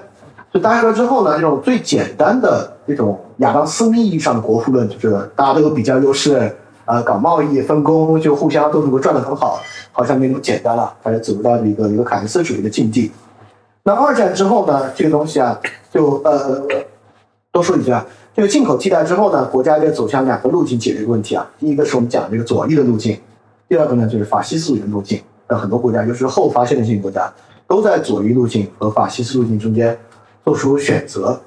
要做出选择之后呢，就是到了二战之后啊，二战之后当然法西斯主义就渐渐退潮，但是法西斯党团主义中的有一些东西，包括它军事独裁的倾向，包括法团主义的倾向和无度的福利来收买人心，这一点呢得到了保留，在很多国家里面都有很多的参与。现在意大利也一样，就意大利的那个那个墨索里尼主义现在给他退去啊，意大利现在不又是极右翼上台吗？搞的还是福利主义这套，就这个真的是根深蒂固啊，在民主政治之中。确实如此啊，而且很多呢，就是出口的原因啊，就就是，呃，之二二战之后啊，就是出口的增长，这在在经济繁荣的周期啊，也会导致它本身外汇的暴涨，但是本身呢又有外汇管制，导致这些国家就面对新的金融风暴，就是七二年石油危机的那次，他们能力更差，因为他们的汇率持续被高估，一旦汇率调整就会暴跌。所以二战之后的黄金周期啊，是这个一九五零年到一九七三年。这个黄金周期呢，帮助很多拉美的军事在国家维持他们的体制，他们的问题呢，在快速增长中并没有爆发出来。直到这个一九七三年啊，这个石油危机爆发，美元的布雷顿森林体系崩溃，又是一个大的数据。所以说，一九七二年、七三年基本上是戳破了拉美各个国家的中等收入的泡沫，陷入了非常长期的这个呃，跟这个。呃，高通胀啊和这个出口啊等等紧缩的问题，好，这个问题的解决啊，跟八零年代的国家走向民主化是有关系的。当政局逐渐稳定，这些拉美国家很多都渐渐渐渐搭上了呃，从一九九零年，尤其两千年之后的经济快速增长，这些国家慢慢的就开始恢复。啊，如果大家去看他们这个人均 GDP 的曲线啊，两千年之后呢，这些民主化国家做的都还是不错。所以这里面我觉得有很多可以。可以思考的问题啊，因为解释啊这个中等收入陷阱啊和这个拉美陷阱，呃，其实，在之前啊，或者说呃，二零零五零零七年左右，在国内是个很火的话题，后来慢慢不谈了。不谈的原因是因为我们觉得 拉美国家，我们肯定远远比拉美更强。拉美的陷阱跟我有啥关系啊？但其实我们现在刚刚到那个线啊，刚到中等收入线了。呃，我我觉得刚才如果你比较敏锐的话，你应该能感觉到里面很多问题都是我们共享的问题。呃，不管是对于经济指数的控制，来压抑通货膨胀的这个潜能，包括价格双轨制，包括。呃，工业国有化导致的这个经济控制啊等等，其实相似程度是非常高的。呃，我们也看到了这个问题是什么，就是在这个长期的过程中会积累大量的通胀压力，这个通胀压力呢就会在一次相对波动比较大的时候爆发出来，导致这些国家呢，你看这些国家又没有又又没有这个通胀退出的合理机制，就是因为你过去维持这个社会合法性和维持你这个稳定性的基础是那个。你没有办法抛弃那个基础，就像被动主义。当你没有办法抛弃那个基础，你永远其实没有真正去解决通胀问题。但你当你没有办法解决通胀问题的时候，如果大家看最近这两天央行对房地产的政策，你也看出来一点点啊。你没有去真正面对那个问题的时候呢，它就会像阿根廷一样不断的摇摆，不断的摇摆。尤其是当所有这些政府啊倾向于把经济自由改革的政策和它过去那个政策融合到一起来做的时候呢？其实很多时候啊，都是推高通胀的进一步发展。这里面有很多经济学的推导啊，我在这里就不细说。其实也并不也并不复杂，其实就是关于汇率高估的问题，关于物价锁定的问题等等。这个跟我最开始提到那个价格闯关机制，其实也有很大的关系。所以，如果要研究啊，或者思考这个中等收入陷阱的问题啊，肯定是个很有意思的问题。我觉得核心可以从这个后发现代性国家。在它的经济高速增长的时候，遭遇一个凯恩斯主义，呃，占据主导的一个国际经济环境和社会，呃，一个国家呢不得不通过各种不同的经济指数来既完成经济增长指标，也完成国内的福利指标。这种模式对于后发现代型国家几乎必然会造成高通胀的潜力，这么一个命题去思考这个问题，然后再思考呢，一旦这种高通胀啊面对这个经济危机啊被刺破泡沫。呃，爆发出来之后呢，后发现代型国家又比较难，在这个情况之下，以一个相对低成本的方式退出危机，就会导致呢这个危机不断反复，不断反复，因为它从来没有一个方法可以真正把这个危机的潜能释放出来，啊，就是这么一个政治经济学的问题。我觉得这个呢，对我们来讲也是一个非常紧迫，呃，可以可以需要去思考和考量的问题。当然，我觉得除了从经济学角度来考虑这个问题呢，本来经济跟政治政治就有一个中间的角度，就是科斯的制度经济学嘛，就是关于那个交易价格的制度经济学。那这个同样非常有助于思考我们现在的问题。在科斯的看来呢，就是一个通货膨胀的问题啊，尤其是经济指数化问题，就是一个交易成本问题。交易成本的高度积累，交易成本本身可以说就是通货膨胀潜力本身。所以，当一个经济政治制度的交易成本在不断升高的时候，这个交易成本最后一定会体现在价格上。什么价格？就是实际交易的价格。这个交易价格要么是隐性的价格，要么是显性的，要要么是显性的价格，要么会体现在一系列隐性的价格之上。隐性的价格当然就包括短缺和等等一系列的价值，隐性的价格。我其实，呃，我上一篇在看刘向写的文章，就是关于这个藏不住的价格，为什么价格一定会。被翻出来，很大程度在说这个问题，在说为什么交易成本高企就是通胀一个很大的元凶，所以这个也可以看作是这个拉美问题的一个反应。当然啊，还有这个凯恩斯问题啊，还有国内很多人认为拉美陷阱，纯粹最最就是福利主义问题，因为他们有福利主义，就必须先发展再分配才是一个好的问题。但是中间我不知道大家记不记得有一个很有意思的，就是在这个应该是墨西哥。在无法再发展的时候，不就考虑优先分配嘛，对吧？考虑分配战略，它这个分配战略不是墨西哥高通胀的开始嘛，对吧？所以说这个也不是那样一回事儿。所以国内很多人其实对于拉美的这个经济啊和这个陷阱啊有非常简单的认识。但我觉得大家，我觉得有有最后一个我最想说的就是，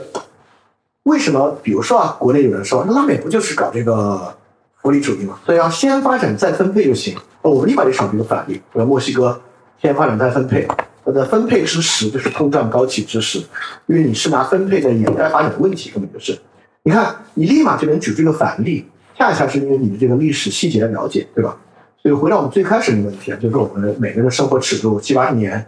呃，大家呢，呃，现在又活二三十年，所以其实实际的这种尺度的经验是很少的。我们有好多特别大的尺度，黑格尔那种人类社会要咋咋咋咋咋，最后要咋，这 就是不知道是什么时间的尺度。但这种尺度对于我们信念建立是没有帮助的。我觉得能够帮助我们建立信念，对于呃，不管是我们现在的生活发展方向等等，有一些判断力和认识能力的，就是这种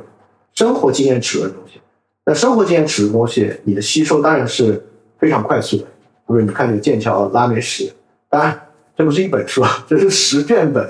所以我最近已经到这个到这个油尽灯枯的地步了，上课。对，但这个十卷本它就囊括了十卷本，其实囊括了二百多年的时间，对吧？你一下就吸收了二百多年时间一个大陆上面发生的很多事情的细节，其实对于一个人经验当然是非常有帮助。当然，这个比不上你实际生活在其中啊。但是我就认为这种颗粒度的知识啊，其实对我们应该挺有帮助的，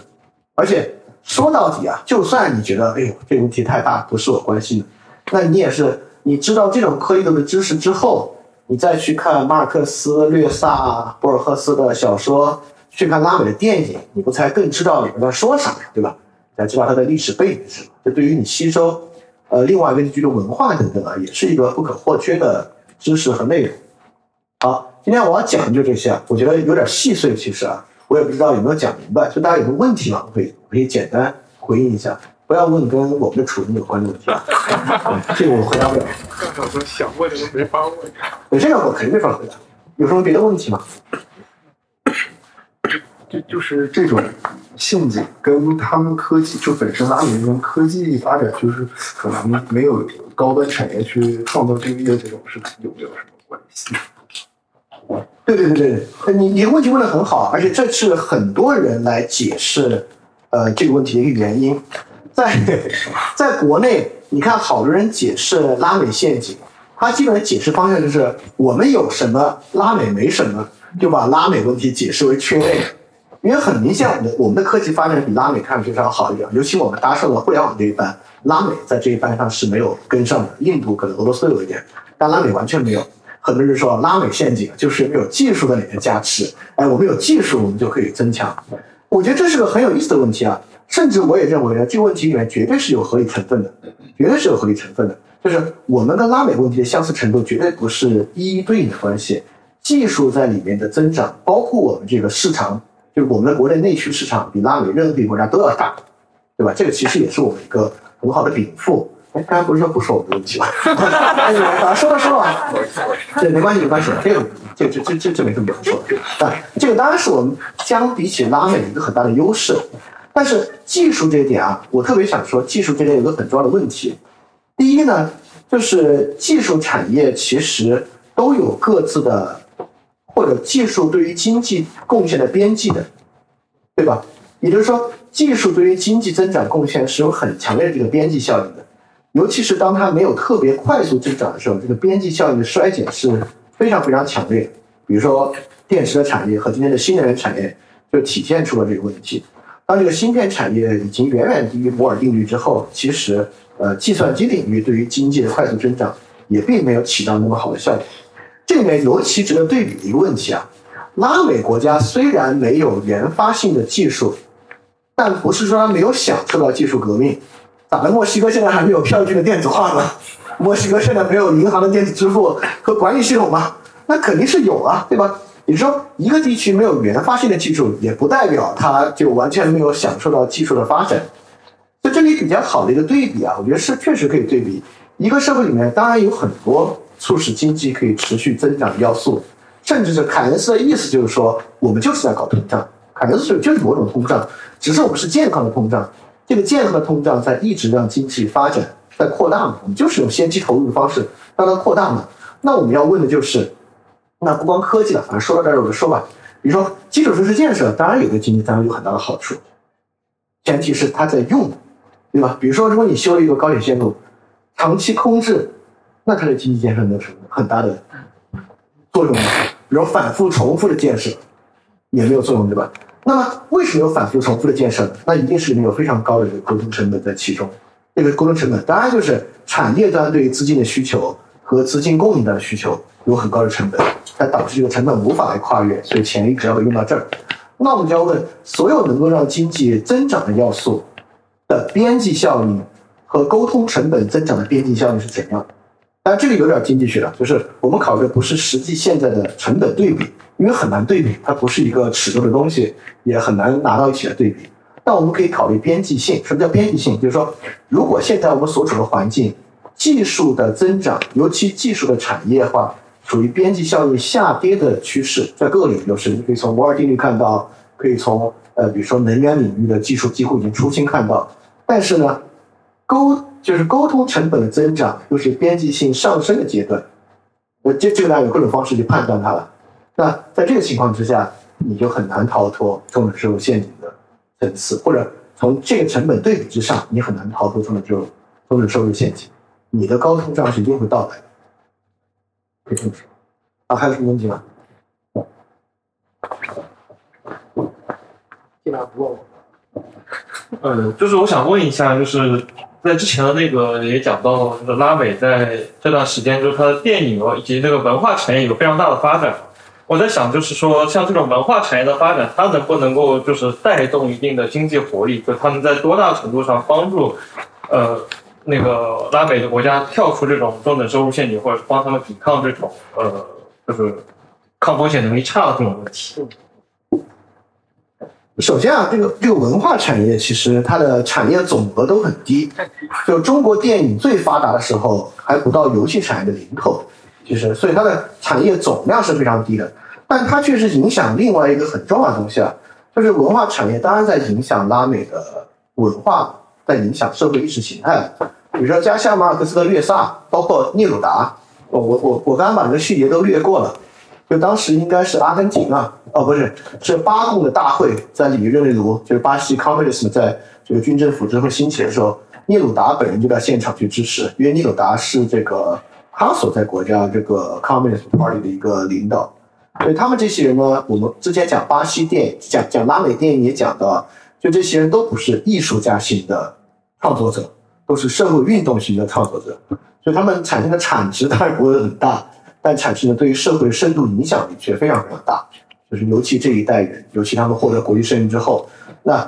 拉美左翼能够在美国的压力之下有这么大的发展，那跟马尔克斯、略萨等等人的努力肯定是分不开的。包括他们跟呃像格瓦拉或者卡斯卡斯特他们的合作啊等等。对，所以说就是我们很难说它的产业价值了。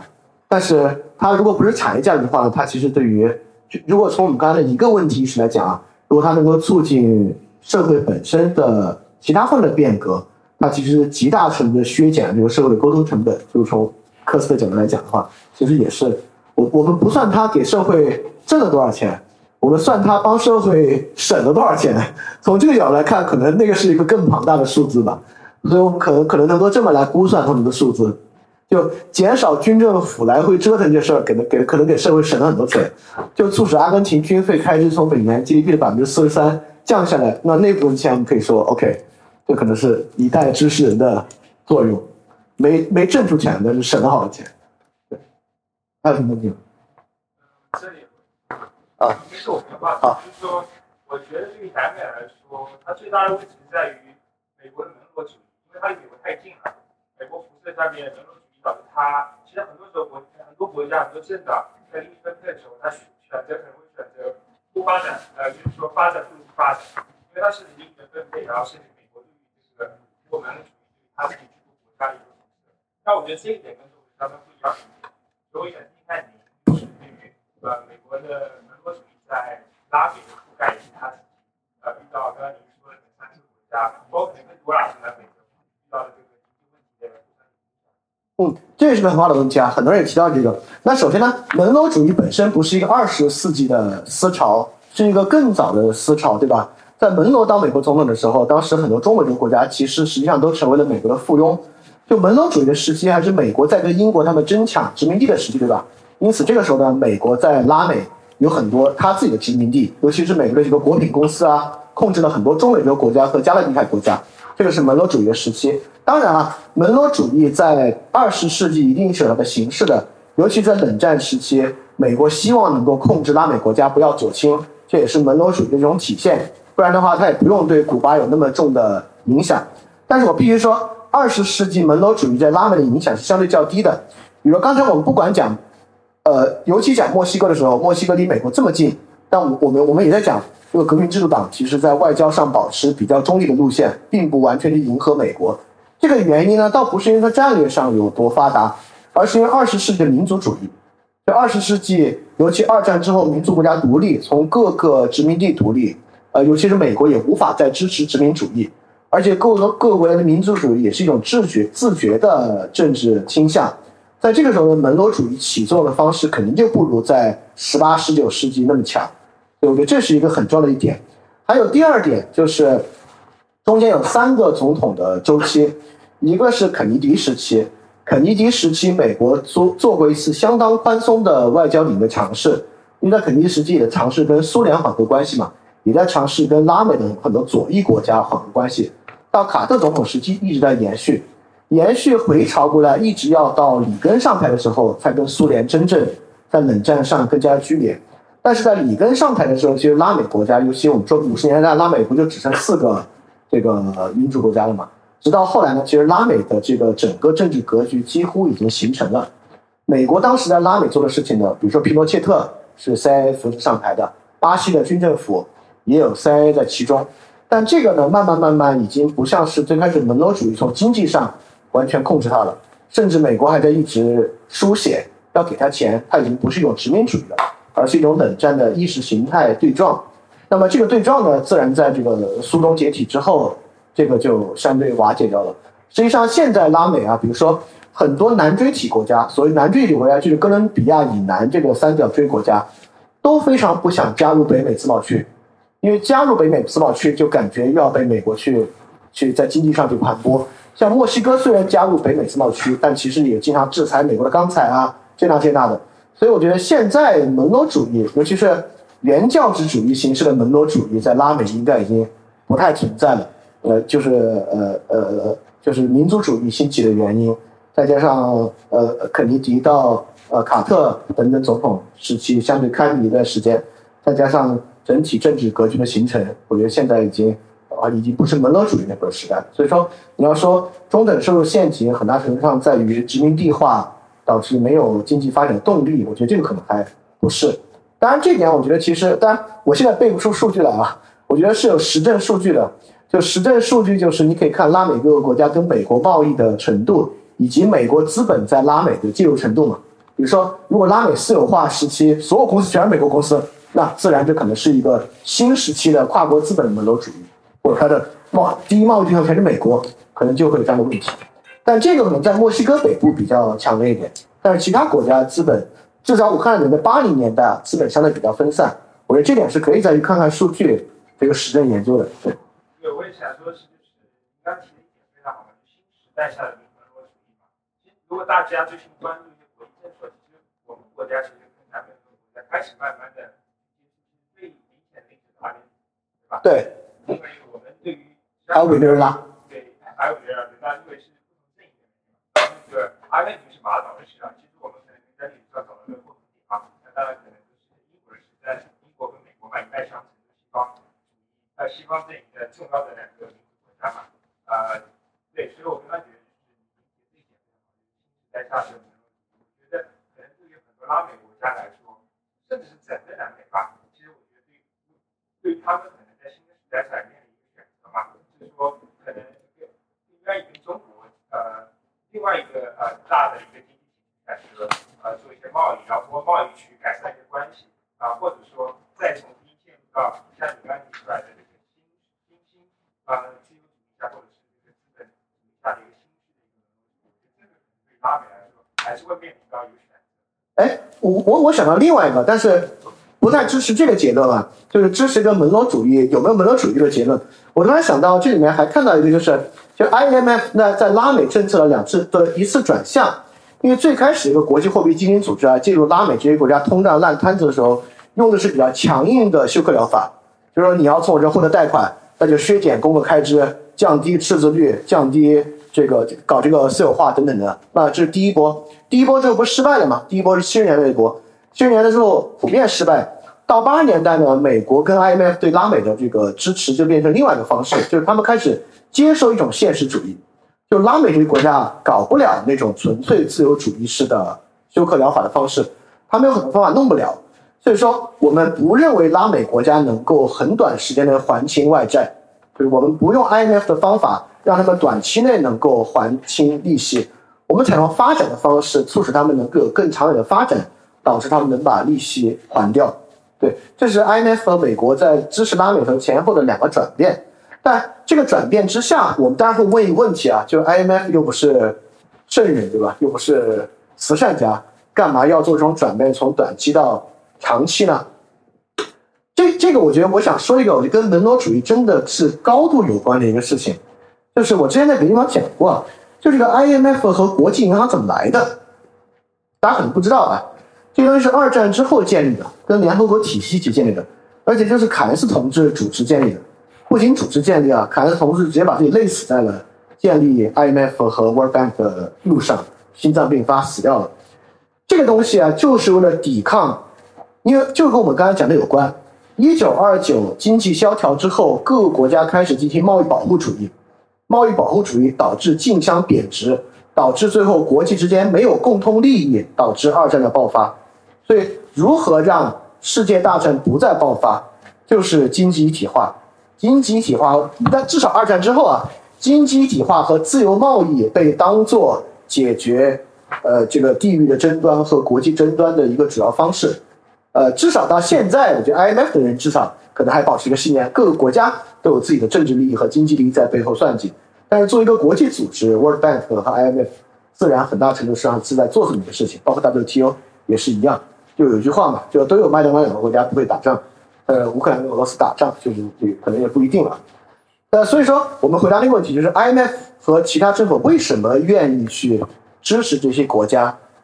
就是因为他们可能也不是圣人，当然我也认为肯定不是另外一种门罗主义，而是说，如果我不去帮他，他明天变成古巴，或者我们就拿今天的例子，我不去帮他，他又变成俄罗斯，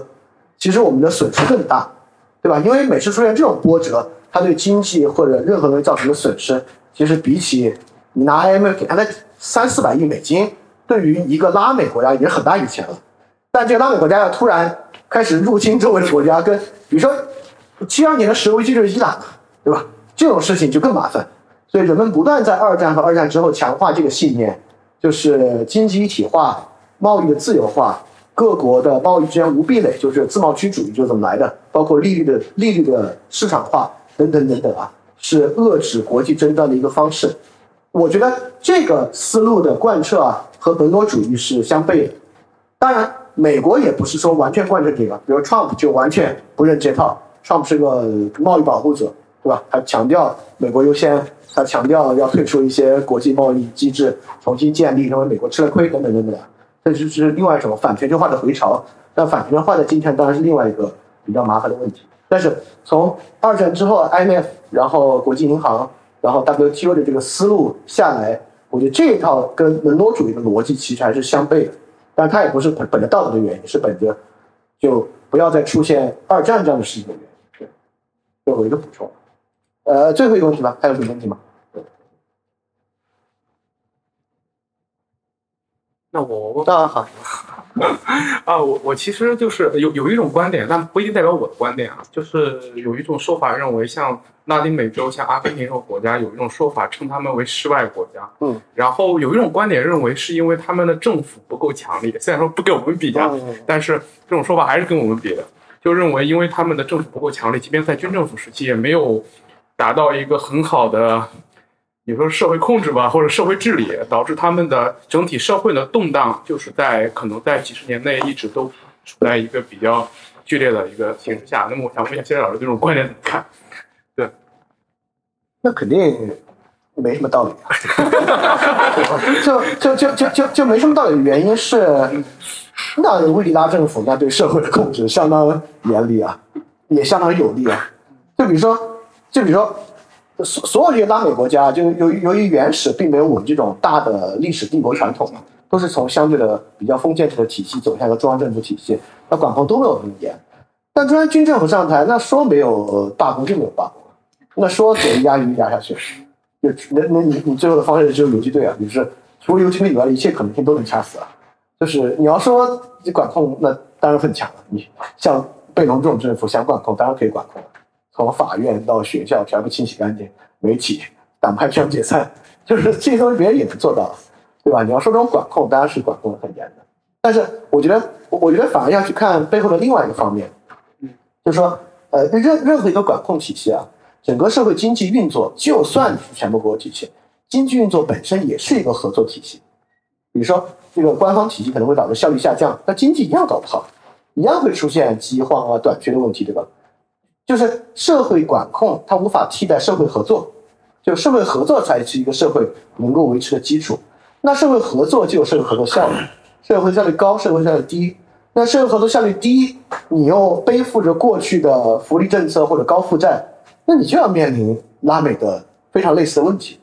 也就是说，任何一种呃社会治理或怎么样，都无法训练社，都无法替代社会合作，这是一个很重要的视角啊。比如说，他管的再强也行，但你管的越强，就你管的越强，导致合作越被压抑或越被打散，或者我刚才讲的，就是社会合作的沟通成本越来越高，那同样你面临的就是同样的问题啊，这个。你是没有办法，除非你个复兴奴隶制。哎哎，我我我我这样说一个问题啊，这嗯，其实奴隶制啊是一个效率很低的制度。嗯，对就比如说我们讲过嘛，秦朝就是纯奴隶制，在汉前期也是奴隶制。为什么在汉朝奴隶制转向地主制经济和佃农经济？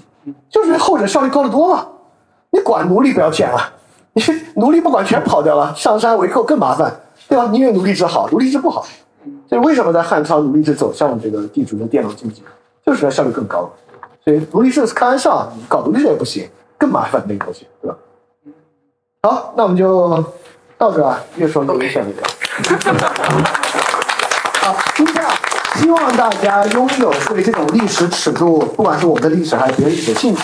大家可以去找，你不管是找这本书去看，还是。我不知道喜马拉雅上有没有啊？你搜一个平时听一听啊，都行。对，我觉得应该有很多可以去看一下。我觉得里面真的有很多很多启发。你看里面的有很多细节都有启发。好，谢谢大家，时间。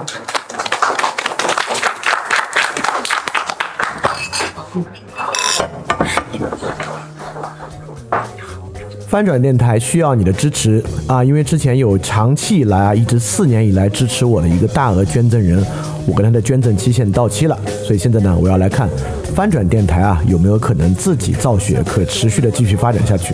但是翻转电台呢会继续保持非知识付费模式，不管是电台节目、文章、知识社群，都保持全免费的模式，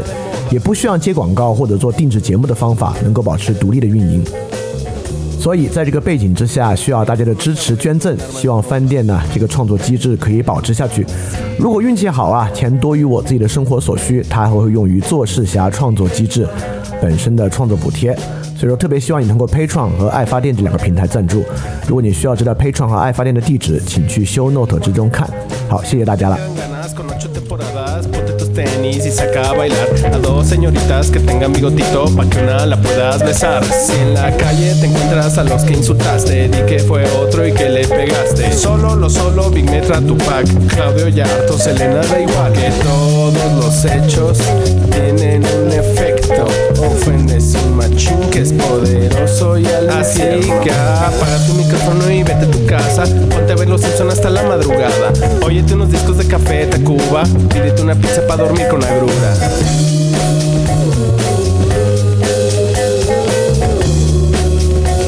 El micrófono se ha vuelto un arma de moda.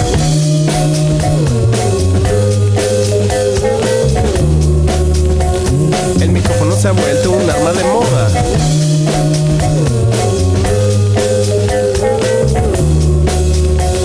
El micrófono se ha vuelto un arma de moda.